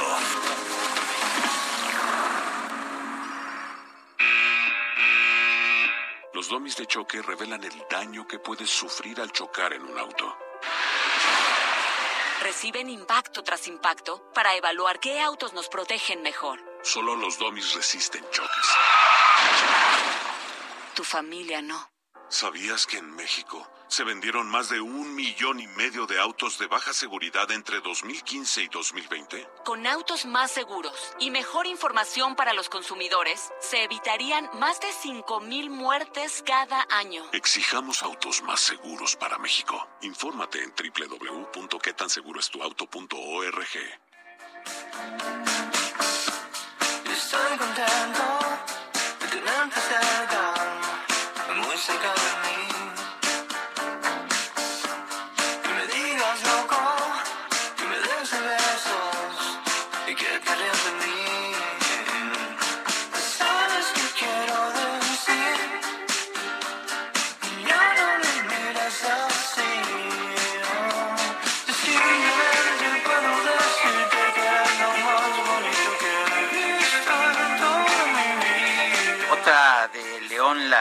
Quien hoy cumple años. Esto se llama Locos.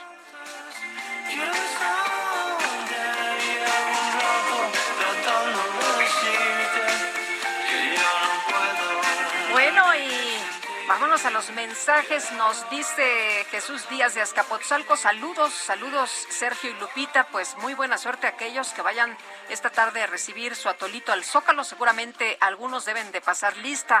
Ah, no, ¿verdad? Que ahora todo es por voluntad propia porque ya no es como antes y no crean que soy sarcástico. Dice otra persona, los legisladores les encanta perder el tiempo y sentirse progres con prohibiciones estúpidas y legislaciones discriminatorias. La educación se mama en casa y los derechos deben ser universales. Abraham Álvarez de Santa Rosa en la GAM. Y buen día, saludos desde Chiapas. ¿Qué pasó con nosotros? No somos iguales. Se acarreó ese acarreo lo hacía el PRI, mi presi tiene pedigrí priista, es lo que nos dice. Y también eh, Marcos nos dice desde Acapulco, eh, nos manda una fotografía y nos comenta que no hay plazo que no se cumpla y ya muchos trabajadores de la Secretaría de Salud andan por allá en Acapulco. Bueno, son las nueve de la mañana con dos minutos y ya veo venir la micro deportiva.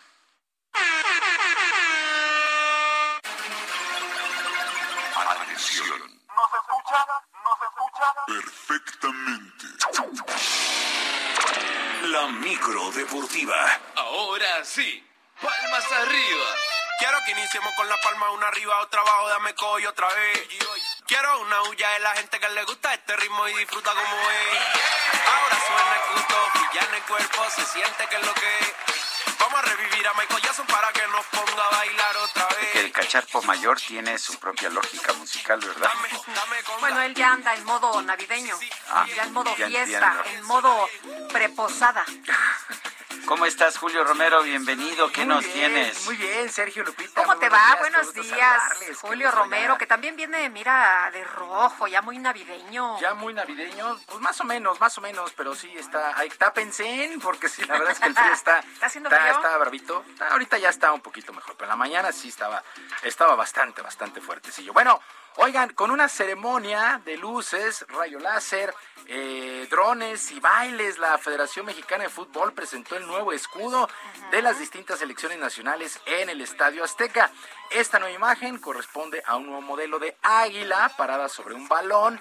Está rodeada de grecas verdes y rojas y con la palabra México en la base.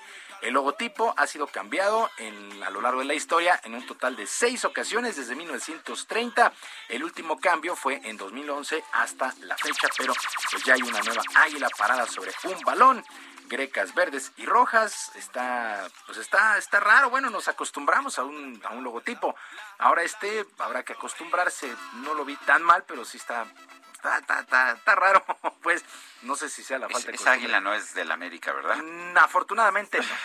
Afortunadamente. ¿De Evelyn no. Salgado tampoco? Eh, ay, Ah. esa que. Eh, ¿qué tal? ¿Qué, tal se.? Esa, esa está. Bueno, pero una cosa son las selecciones y es el fútbol, ¿no? Sí. Eso, Ah, bueno, sí, tienes sea. razón. Pero otros son los símbolos patrios. Sí te leí en tu Twitter ahí con la.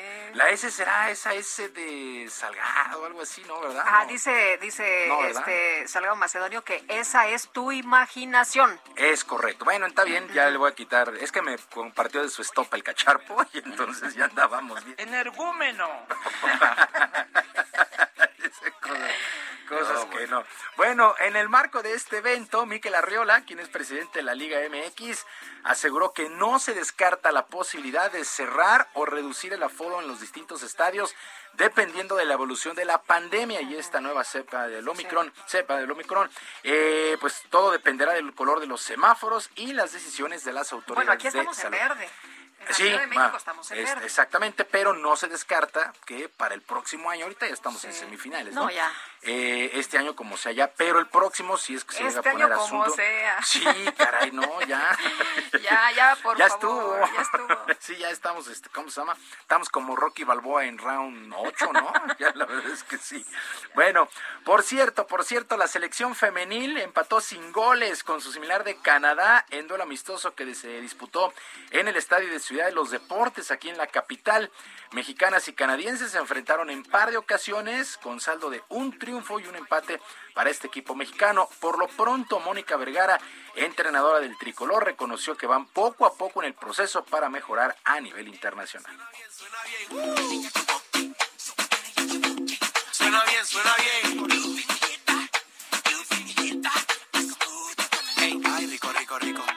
rico, rico, ay, rico, rico, rico. Tenemos mucho trabajo por hacer, todavía la brecha es muy importante ante estos rivales. Evidentemente ya eh, analicé sobre todo el primer partido, todavía tenemos que seguir trabajando en nuestra parte física, en nuestra parte técnica, en la parte táctica, en la parte emocional, y, y- pero creo que en todas hemos avanzado.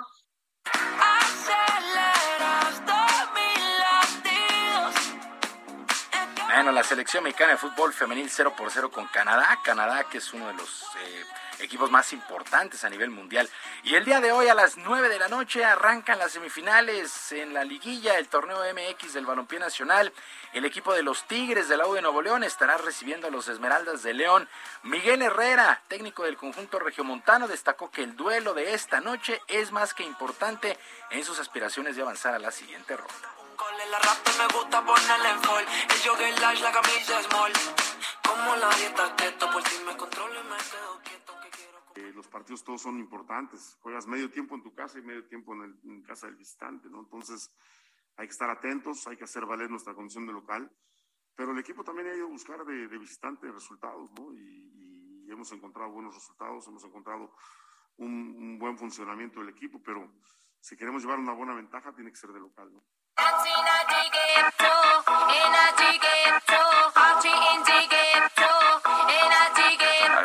Es reggaetón y es reggaetón bueno. Bueno, es que Nos estamos hablando de deportes y reggaetón. Sí, bueno, bueno. El No metas a la banda, Ya, ya ¿eh? nos No abrieron metas a la la... banda. nos- avise, avise DJ Kike antes de abrir el micro. No, estábamos aquí platicando, pero está bien. Bueno, ahí este eh, reggaetón decía yo del clásico, pues ya me regañaron que no, que es del viejito, que es del... Ya no sé, dónde estamos parados.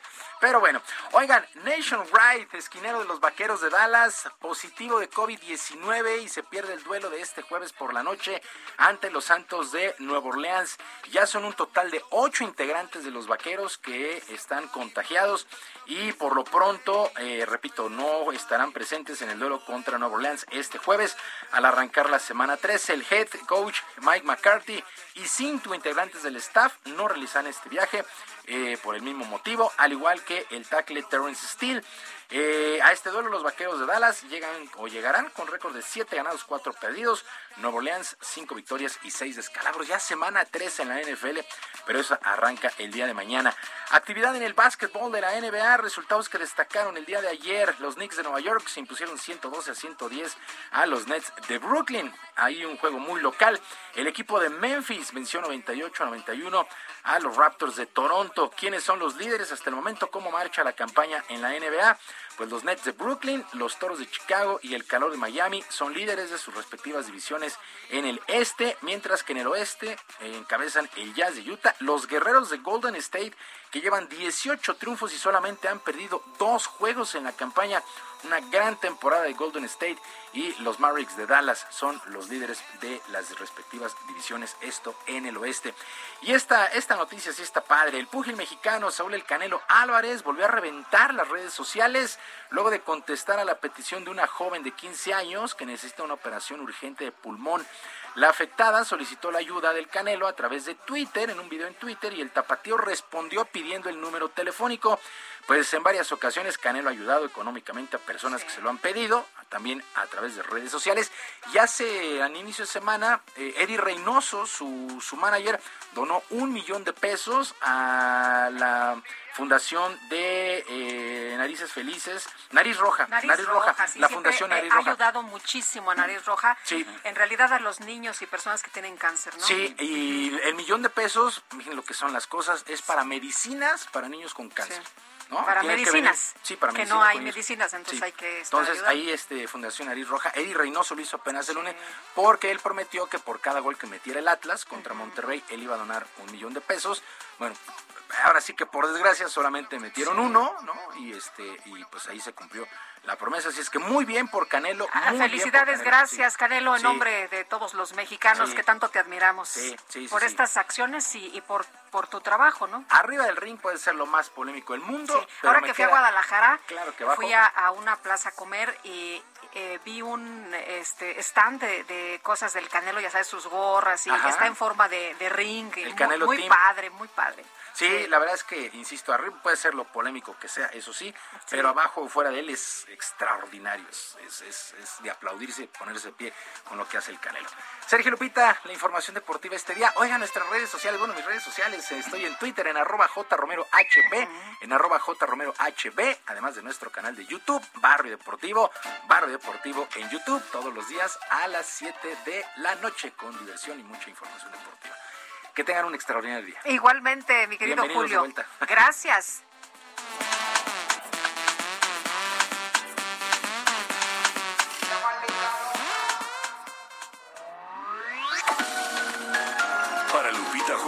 Tu opinión es importante. Escríbele a Twitter en arroba Lupita Juárez H.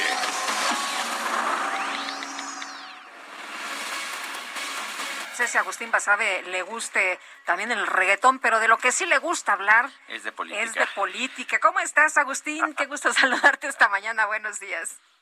Buen día, Lupita. Buen día, Sergio. Pues, hombre, hoy se cumplen los eh, tres años del sexenio de López Obrador y es obligado a hacer una revisión del saldo.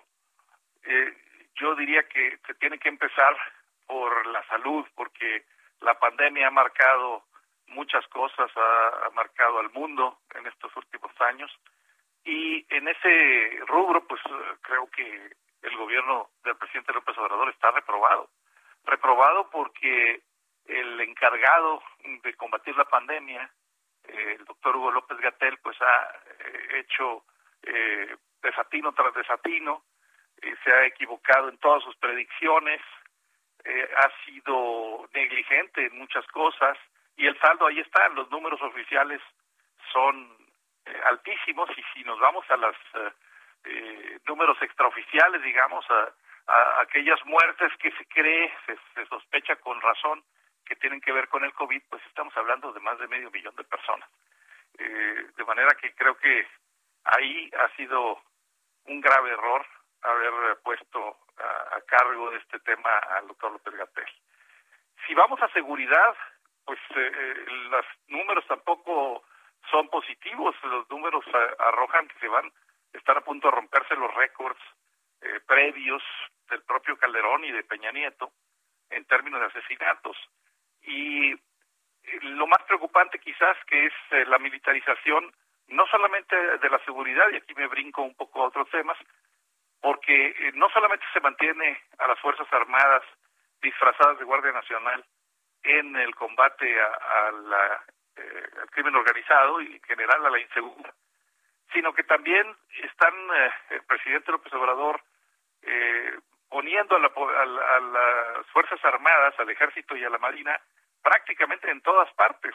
Está encargándole una tras otra tarea y eso pues es grave porque para eso no están hechas las Fuerzas Armadas y porque en la medida en que se les dé presupuesto y protagonismo en ámbitos de la administración pública y de la política, existe el riesgo de que se politicen y que esa esa ventaja que han tenido nuestras Fuerzas Armadas con respecto a las demás de América Latina, de que no estaban politizadas, que han mantenido al margen, pues puede revertirse.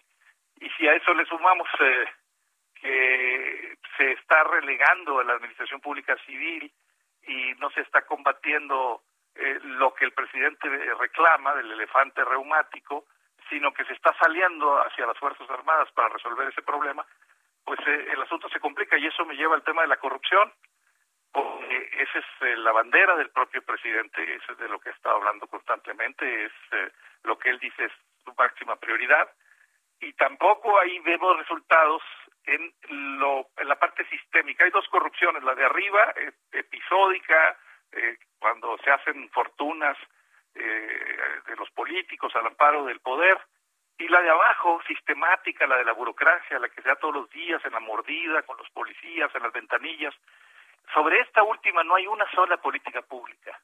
No ha eh, hecho el presidente López Obrador absolutamente nada para combatir esta corrupción sistemática de abajo, de la burocracia, la que nos pega a los ciudadanos todos los días. Y si nos vamos a la economía, aquí sí, debo decirlo, eh, yo sé que puede haber discrepancias allá en la mesa, pero yo creo que no ha sido el fracaso que muchos vaticinaban. No hay esos números de pues de del peso, de aumento de la inflación, salvo lo que está aumentando en todo el mundo, de endeudamiento excesivo, etcétera. Creo que en materia macroeconómica el presidente López Obrador no está entregando malas cuentas a pesar de la pandemia. Eh, de manera que podríamos hablar de un saldo, a mi juicio, en general negativo y devolver a la explicación que siempre damos cuando preguntamos por qué los presidentes tienen buena aprobación y cuando sus gobiernos son reprobados. Esa es una característica de México, no creo que exista en muchos otros países. Presidente López Obrador le preguntan a la gente sobre sus políticas específicas en materia de seguridad, en materia de corrupción, en materia de salud, y la gente da una eh, calificación negativa y sin embargo le preguntan si aprueba el presidente y el, más del 60% dice que sí. Eh, eso es algo muy mexicano, tiene que ver con la figura del presidente, la figura providencial del líder eh, que salva, eh, pero y porque además ya se dio con Fox y se dio con eh, el propio Calderón, se dio con Cedillo, que a estas alturas tenían más o menos la misma aprobación que el presidente López Obrador. En fin, ese para mí es el saldo negativo en términos generales. Pues Agustín Basabe, como siempre, gracias y te mandamos un abrazo. Buenos días. Gracias, Lupita. Abrazo a ti y a Sergio. Saludos a la auditorio. Gracias, Agustín Basabe. Son las nueve de la mañana con dieciocho minutos. Bueno, a raíz de, del éxito de las presentaciones de sus espectáculos en formato virtual desde hace un año, Susana Alexander está nos, nos, va a hablar sobre las dos alegres consuegras. Ya ven ustedes que Susana Alexander nunca para, nunca para de No, trabajar. hombre, no muy sé chambeadora. ¿verdad? Muy chambeadora, más muy divertida. Susana Alexander, actriz, la tenemos en la línea telefónica. Susana, cuéntanos. Buenos días, yo sé que ustedes siempre están bien apurados y yo más vale que hable con mi rapidez, gracias. Sí, por, por eso, por eso no entrevistamos al presidente porque él este se da no, sus no espacios. termina nunca. Entre una frase y otra, a ver si la conecta, ¿verdad? No, qué barbaridad. Bueno, pues yo les cuento que este sábado a las seis de la tarde empieza mi streaming de las dos eh, alegres consuegras. Y esto, con eso termino este año, ya no voy a molestarlos más, pero el año entrante vengo cargada de cosas, ¿eh? Porque soy la reina del streaming.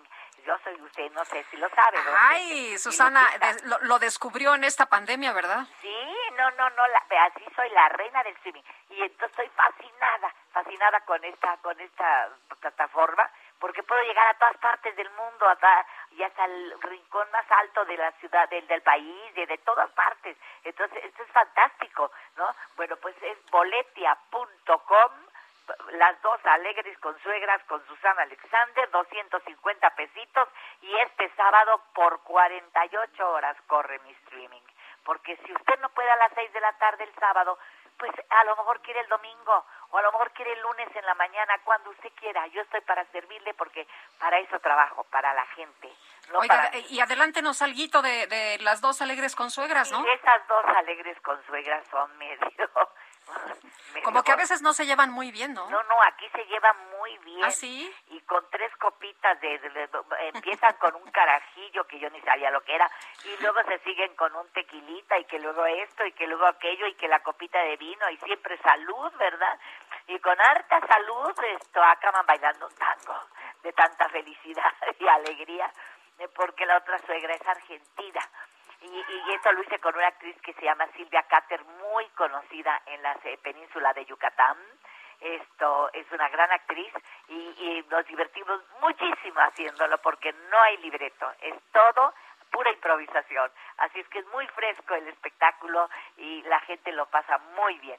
Y, y se los, yo sé que ustedes nunca tienen tiempo de nada, pero mire, en la mañanita yo le digo, tiene usted 48 horas para buscarme. Ahí me encontrará. Ahí estoy a partir del 4 de diciembre, este sábado, y estoy hasta el lunes a- hasta casi la tarde, toda la tarde. ¿Es, es en Boletia? ¿En Boletia? Boletia.com. Muy bien. Ay, Lupita, ay, Bueno, qué Ya, ya, ya, ya Susana. le extrañamos, ¿eh? Aquí en, Hoy, en eso vivo, es lo que yo en digo, directo y a todo color. puedo ir, aunque sea, pues ya no importa que sean tres minutos, pero nos veíamos y nos apapachábamos y, y me da mucho gusto oírlos y me da gusto, a- además está bien cerca el Heraldo aquí de mi casa, así es que yo encantada de ir, ¿eh? Muy Me bien. parece muy bien. Gracias, pues Susana. Les mando un beso, gracias, Gracias. Sergio, gracias Lupita. Hasta luego. Fuerte abrazo. felices fiestas. Muchas gracias, buenos días. Me encanta, me encanta cómo trabaja Susana Alexander. Yo sé que eres teatrera pero además sé que tienes un lugarcito muy especial en tu corazón para Susana Alexander. Así es, mi querido Sergio. Oye, pues la gobernadora de Guerrero, Evelyn Salgado Pineda, aclaró que ella no mandó diseñar la bandera de México, en Ah, donde con aparece de una serpiente con la S. Ah, yo pensé que era de Superman, pero dices tú siempre, este, pues así como Siempre atento. Atento, que es la S de Salgado. Bueno, señaló que esa bandera, donde ella apareció este lunes en una transmisión en vivo, dando los datos oficiales de la pandemia por el COVID-19, es una pieza artesanal que donaron del municipio de Pilcaya a las autoridades de la 27 zona militar allá en Iguala. Los artesanos regalaron, donaron esta pieza. Eh, yo de manera itinerante sesionado la mesa de construcción de paz y esta vez tuve eh, pues eh, que estar allá en Iguala. Estuve ahí en el 27 Batallón de Infantería y estando ahí amablemente el general Celestino Ávila me pidió que si podía ayudarle a develar una figura. La parte de atrás era la pintura con los colores de la bandera y ellos pusieron esta pieza que regalaron los artesanos. Aclaró que ella en ningún momento mandó a hacer la pieza. Hay por ahí ya un audio de Félix Salgado Macedonio, a ver si lo escuchamos un poquito más adelante, donde habla también de este tema. Pero Sergio, pues todos llegan y quieren cambiarle a la bandera, ¿no? Te acordarás de mm, los panistas cuando dijeron, ah, ¿de qué color es la bandera? Verde, blanco, rojo y azul, por supuesto. Pues ahí está el laguito, ¿no? Es azul. Y luego cuando Fox, que dijo que pues la bandera, ¿te acuerdas el diseño que hizo? Que todo el mundo criticó, el águila escudo mocha, ¿no? nacional, sí, del escudo nacional. Bueno, son las nueve con veintitrés minutos. Vámonos rápido a las calles de la Ciudad de México. Israel Lorenzana, adelante. Sergio Lupita, muchísimas gracias. Pues nosotros continuamos aquí en las inmediaciones del Zócalo Capitalino, esta vez ubicados precisamente en Pino Suárez, y es que continúan llegando asistentes a este tercer informe del presidente Andrés Manuel López Obrador, y bueno, pues señalar que continúan abiertos los accesos en vialidades como Pino Suárez, 20 de noviembre, por supuesto 5 de febrero, Venustiano Carranza, la calle peatonal de Madero y 5 de mayo. Lo que sí se ha en estos momentos, pues es una afluencia importante de vehículos en la zona aledaña, a través de la zona de circunvalación y por supuesto San Pablo e Izazaga. Hay que por supuesto evitar a toda costa transitar por la zona del Zócalo, ya que los vehículos no van a poder ingresar a la plancha del primer cuadro de la capital. Sergio Lupita, la información que les tengo. Muy bien, gracias Israel. Hasta luego. Son las nueve con veinticuatro minutos rápidamente en los mercados. Las bolsas cayeron fuerte el mes pasado, que terminó ayer. 3.7 el Dow Jones, eh, 0.8 el Standard Poor's. La bolsa mexicana cayó 3.1%. Esta mañana cae la bolsa mexicana 0.2% y el Dow Jones casi 2%. Muy fuerte la caída. El peso, sin embargo, está al alza esta mañana. Vamos a una pausa y regresamos.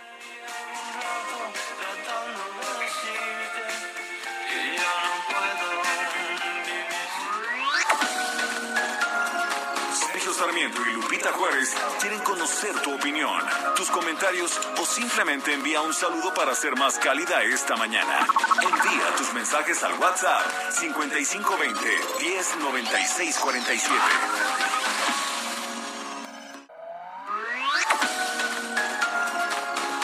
Continuamos con Sergio Sarmiento y Lupita Juárez por El Heraldo Radio. Lo mejor de México está en Soriana. Lleva manzana Red Delicious a granel o Golden en bolsa a 26.80 cada kilo. O la papa blanca y la cebolla blanca a solo 15.80 cada kilo. Martes y miércoles del campo de Soriana. A diciembre 1. Aplican restricciones. Válido en Hiper y Super.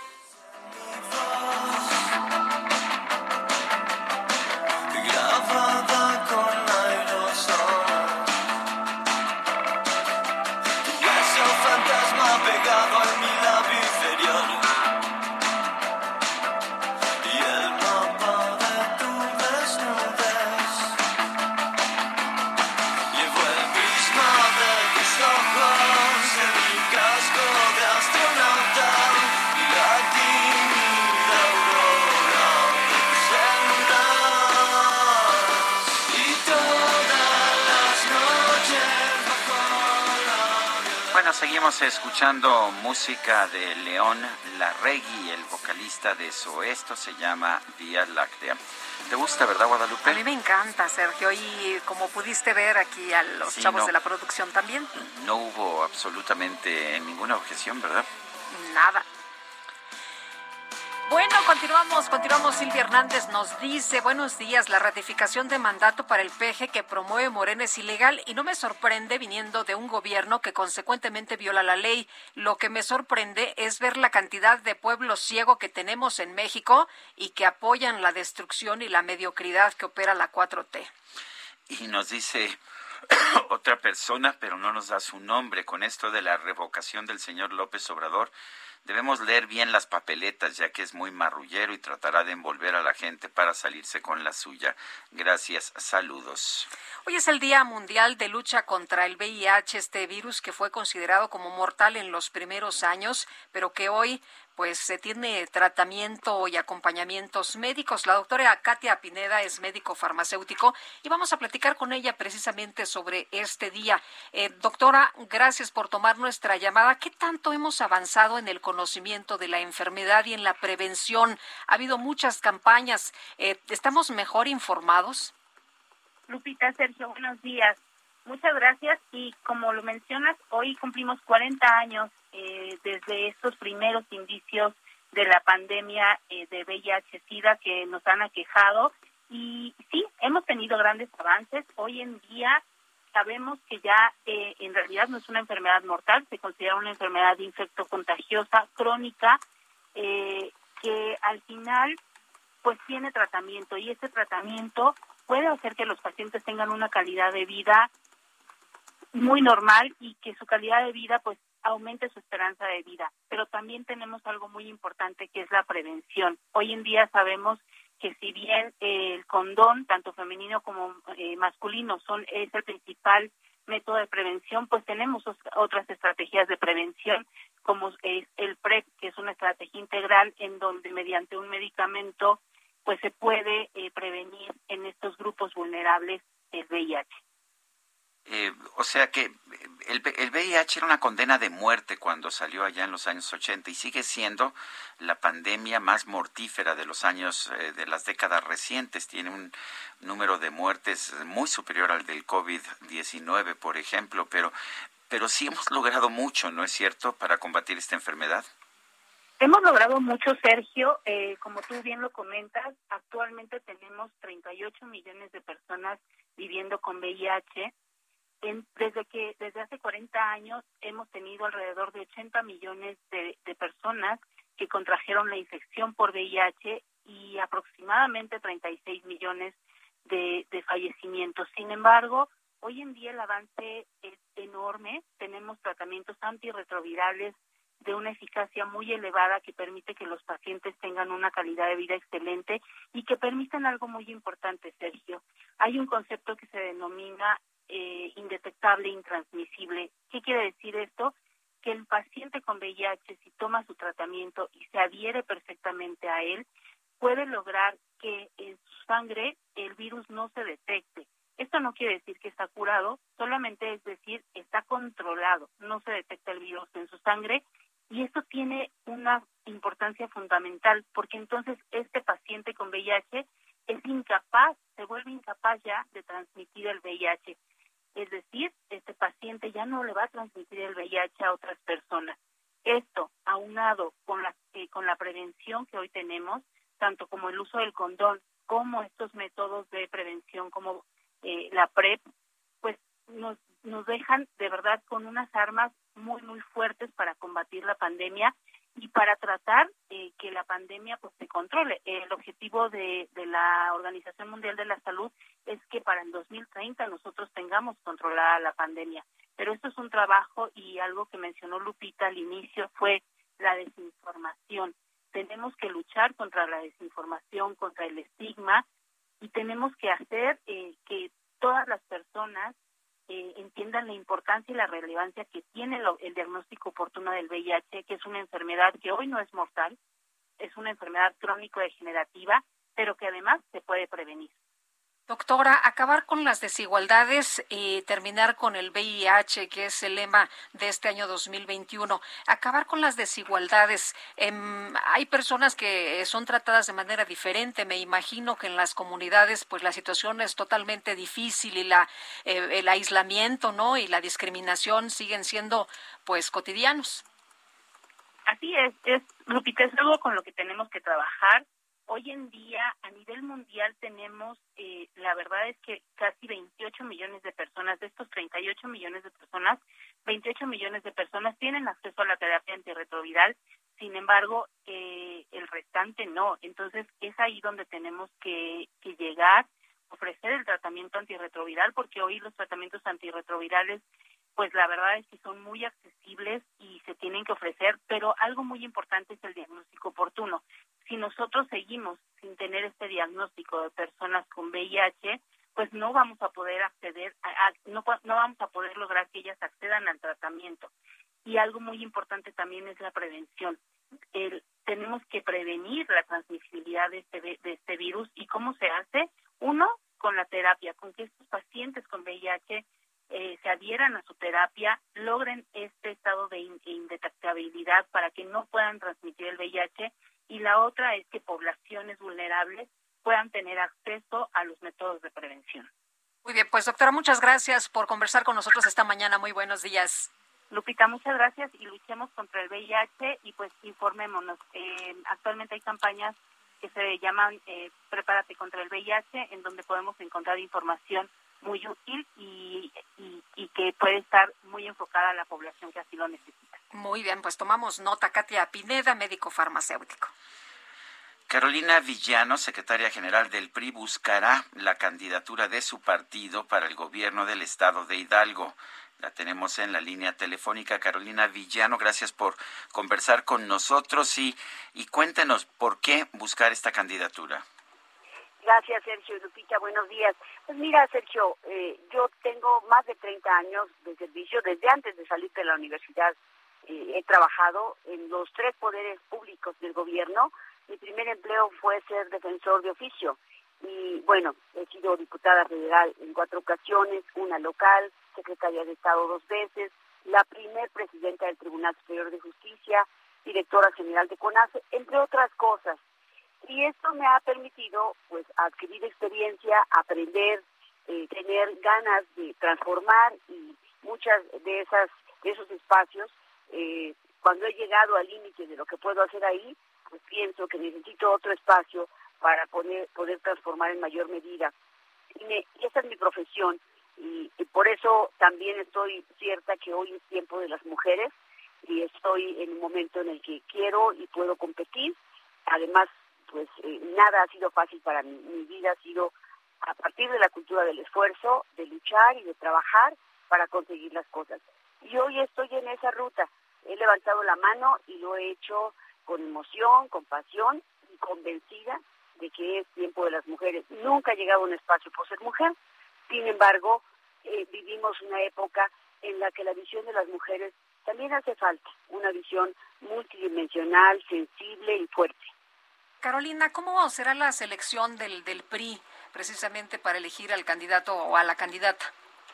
Fíjate que eh, en eso estamos, estamos revisándolo para que eh, es una facultad del Comité Nacional eh, determinar cuáles son las condiciones y tenemos varios métodos y estamos en ese preciso momento revisando cuál será el mejor método de selección para salir unidos, para salir con quien sea más competitivo y para dar una batalla y ganar la elección. Si vemos las encuestas, eh, Morena parece estar adelante en virtualmente todos los estados ah, que van a tener elecciones el próximo año. ¿Hay forma de derrotar la fuerza que, que, pues, que ha adquirido como partido hegemónico Morena? Claro, claro que la hay. Mira, eh, lo primero que te diría es, eh, Morena aún sin, sin candidato tiene un, un porcentaje porque pues al final del día eh, muchos de los aspirantes o incluso candidatos viven de la popularidad del presidente, no no así de sus hechos, de su eh, de su trayectoria o de su carta de vida. Y creo que cuando dicen aquí el que sea gana, me parece una falta de respeto a la población y me parece falta de seriedad de no entender que hace falta un perfil de determinado tipo para combatir eh, la delincuencia, para abatir la pobreza, para muchas cosas que hoy tenemos. Y yo lo que te puedo decir es que, por ejemplo, en Guerrero estábamos 40 puntos abajo, quedamos 5 puntos del primer lugar. Y en todos los lugares había una brecha enorme y al final del día quedábamos a unos cuantos puntos. Aquí en Hidalgo efectivamente hay algunos, ni siquiera te podría decir que se compara con la elección que acabamos de vivir de las gubernaturas. Eh, nosotros tenemos una, una, estamos mucho más cerca, pero todavía no tenemos candidato. Entonces creo que en cuanto tengamos un perfil con cual contrastar, eh, podría, podemos remontar eso y lo vamos a hacer con trabajo. Y sí hablabas de unidad. Sí, hablabas de, hablabas de unidad, Carolina, de, de saber eh, escoger y de todos eh, impulsar al, al, mejor. O sea, la clave está en elegir al candidato o a la candidata y que no salgan peleados. Sí, sí, sin duda esa es la clave, esa es la, la parte importante que tenemos que cuidar. Eh, y bueno, evidentemente, mande. No, no, adelante, adelante.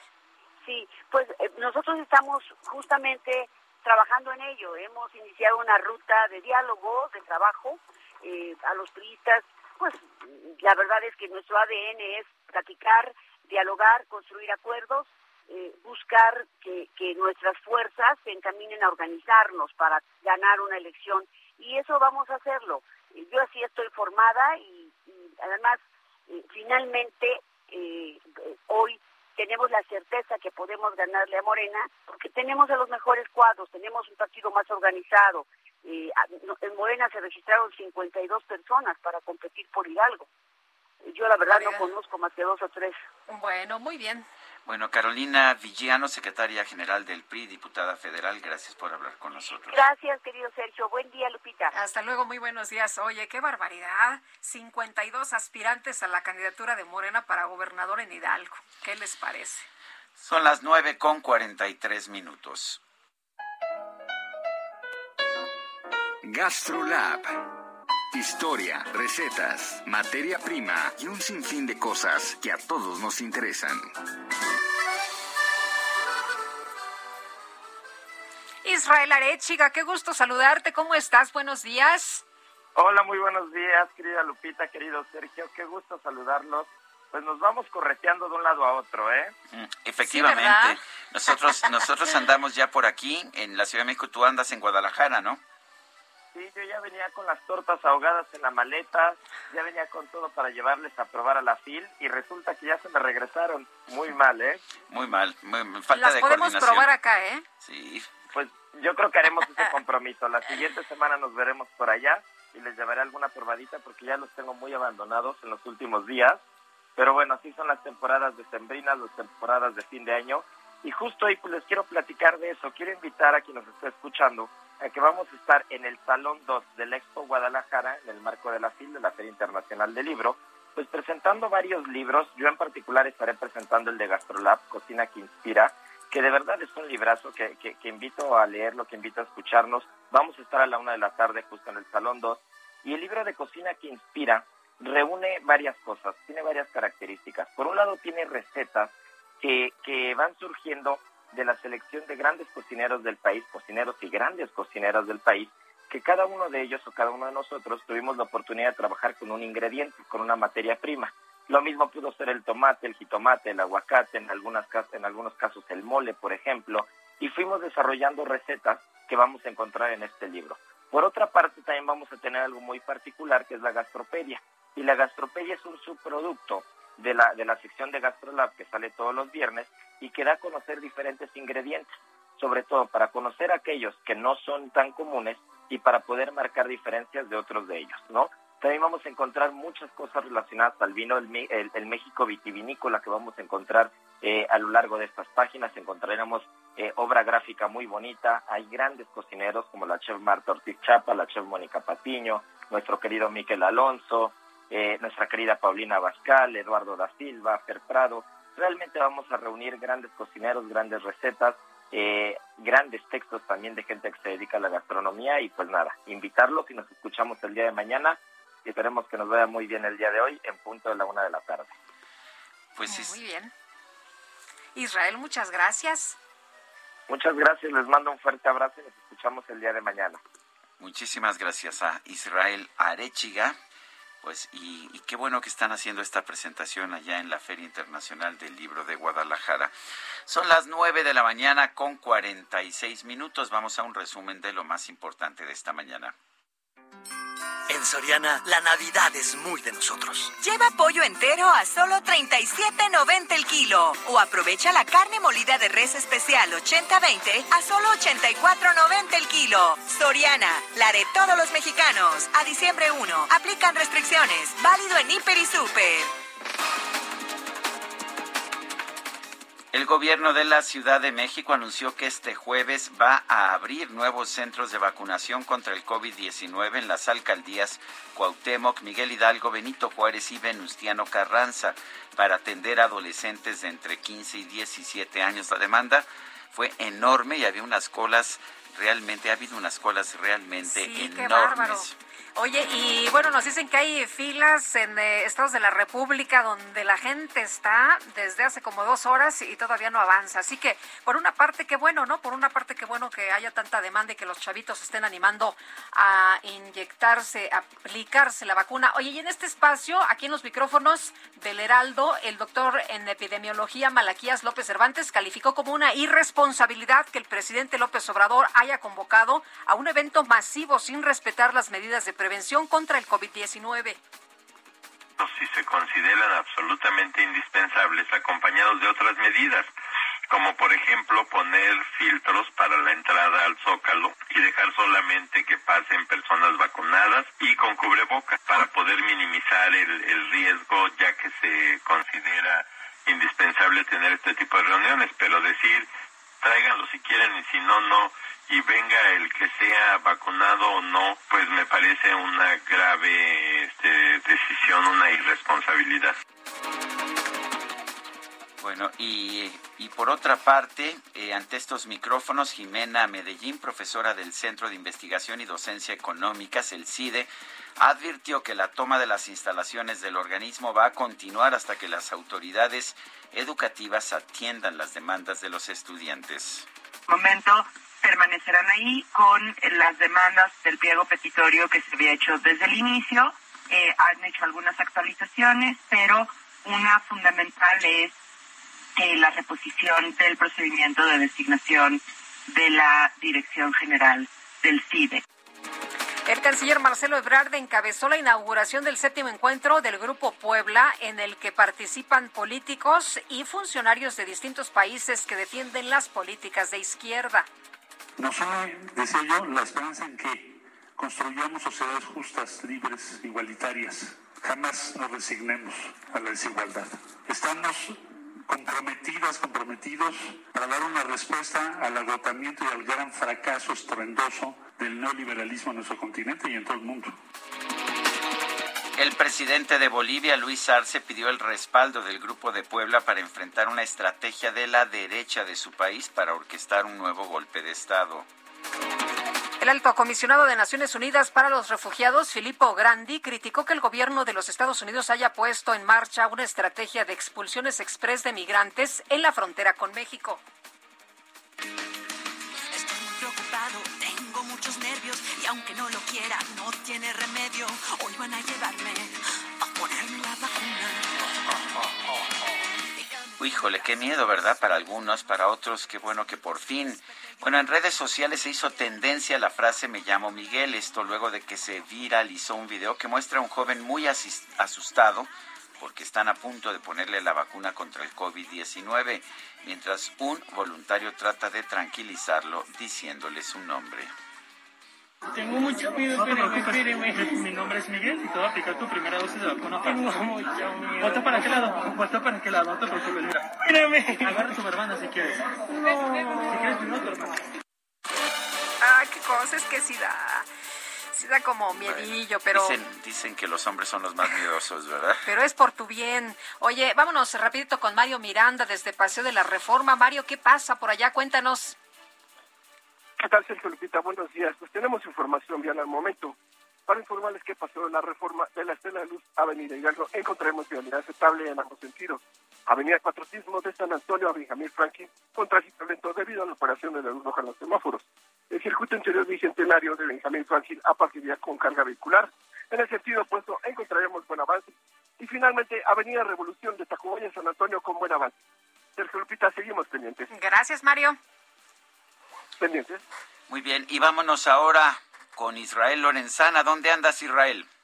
Sergio Lupita, gracias. Estamos ubicados esta vez aquí en la zona de Izazaga, a la altura del 20 de noviembre. Y es que continúan los cortes viales para los automovilistas que ingresan con dirección hacia el centro histórico. Seguimos recomendando como alternativa utilizar el ex central Lázaro Cárdenas, por supuesto Fray Servando, este tramo de Izazaga desde San Pablo y la avenida Circunvalación, calles aledañas precisamente al primer cuadro de la capital. Los asistentes se siguen dando cita e ingresan a través de Pino Suárez, 20 de noviembre y 5 de mayo, por supuesto, la calle de Madero. Aún así, a nuestros amigos automovilistas hay que evitar a toda costa transitar en las calles del primer cuadro de la capital. Sergio Lupita, la información que les tengo. Muy bien, gracias Israel. Hasta luego. Y Rogelio López, ¿qué nos cuentas? Hola Lupita, es un placer saludarte Sergio. Nosotros estamos recorriendo lo que es la Avenida de los Insurgentes, tenemos carga vehicular para los amigos que tienen procedentes del caminero. Hay que tener mucha precaución ya que tenemos el cruce de los platones y bueno, pues el cambio de la luz de los semáforos retrasa bastante la vialidad para los amigos que van hacia el sur de la ciudad. Superando lo que es la avenida eh, F7 Sur, lo que es Félix Cuevas, bueno, vamos a encontrar favorable la circulación para los amigos que quieran llegar hacia la zona del eje 4 Sur sola y por este vamos a poder ingresar sin mayor contratiempo. Sergio Lupita, este es el reporte. Muy bien, pues muchas gracias, Rogelio. Buen día. Excelente día. La Comisión Federal para la Protección contra Riesgos Sanitarios, la COFEPRIS, autorizado, autorizó ayer, eh, no, de hecho esta mañana, para uso de emergencia, la combinación de los fármacos en solución inyectable con denominación genérica Bamla, Bamla Nivimab, repito, Bamla Nivimab y Etzevimab que podrá ser utilizada en, en acciones de atención para pacientes con COVID-19. Esta combinación se autorizó bajo indicación terapéutica de tratamiento de la enfermedad por coronavirus leve a moderada en adultos y pacientes pediátricos de 12 años y y también mayores de 12 años que pesen cuando menos 40 kilogramos. Son las 9 de la mañana con 54 minutos. ¿Qué crees, Guadalupe? ¿Qué pasó? Que se nos fue el tiempo ya, ya se nos acabó. Pues vámonos entonces, que la pasen todos muy bien, que sea un gran mes para todos este que estamos empezando juntos y aquí y es el, el duodécimo y se nos acaba el año. En el duodécimo mes del año tendremos el duodécimo informe de gobierno de Andrés Manuel López Obrador. Bueno, estaremos atentos, ¿no? De este festejo. Bueno, aquí estaremos nosotros mañana también, punto de las 7 de la mañana. Hasta entonces, gracias de todo corazón. Nos vemos mañana. Adiós, adiós.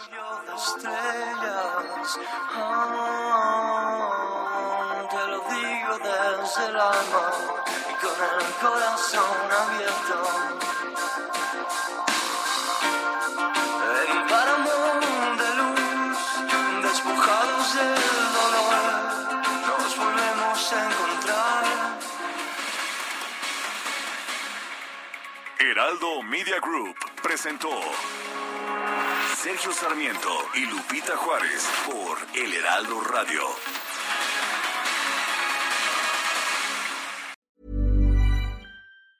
Hi, I'm Daniel, founder of Pretty Litter. Did you know cats tend to hide symptoms of sickness and pain? I learned this the hard way after losing my cat, Gingy. So I created Pretty Litter, a health monitoring litter that helps detect early signs of illness by changing colors, saving you money and potentially your cat's life. Pretty Litter is veterinarian developed, and it's the easiest way to keep tabs on your fur baby's health right at home. Go to prettylitter.com and use code ACAST for 20% off your first order and a free cat toy. Terms and conditions apply. See site for details.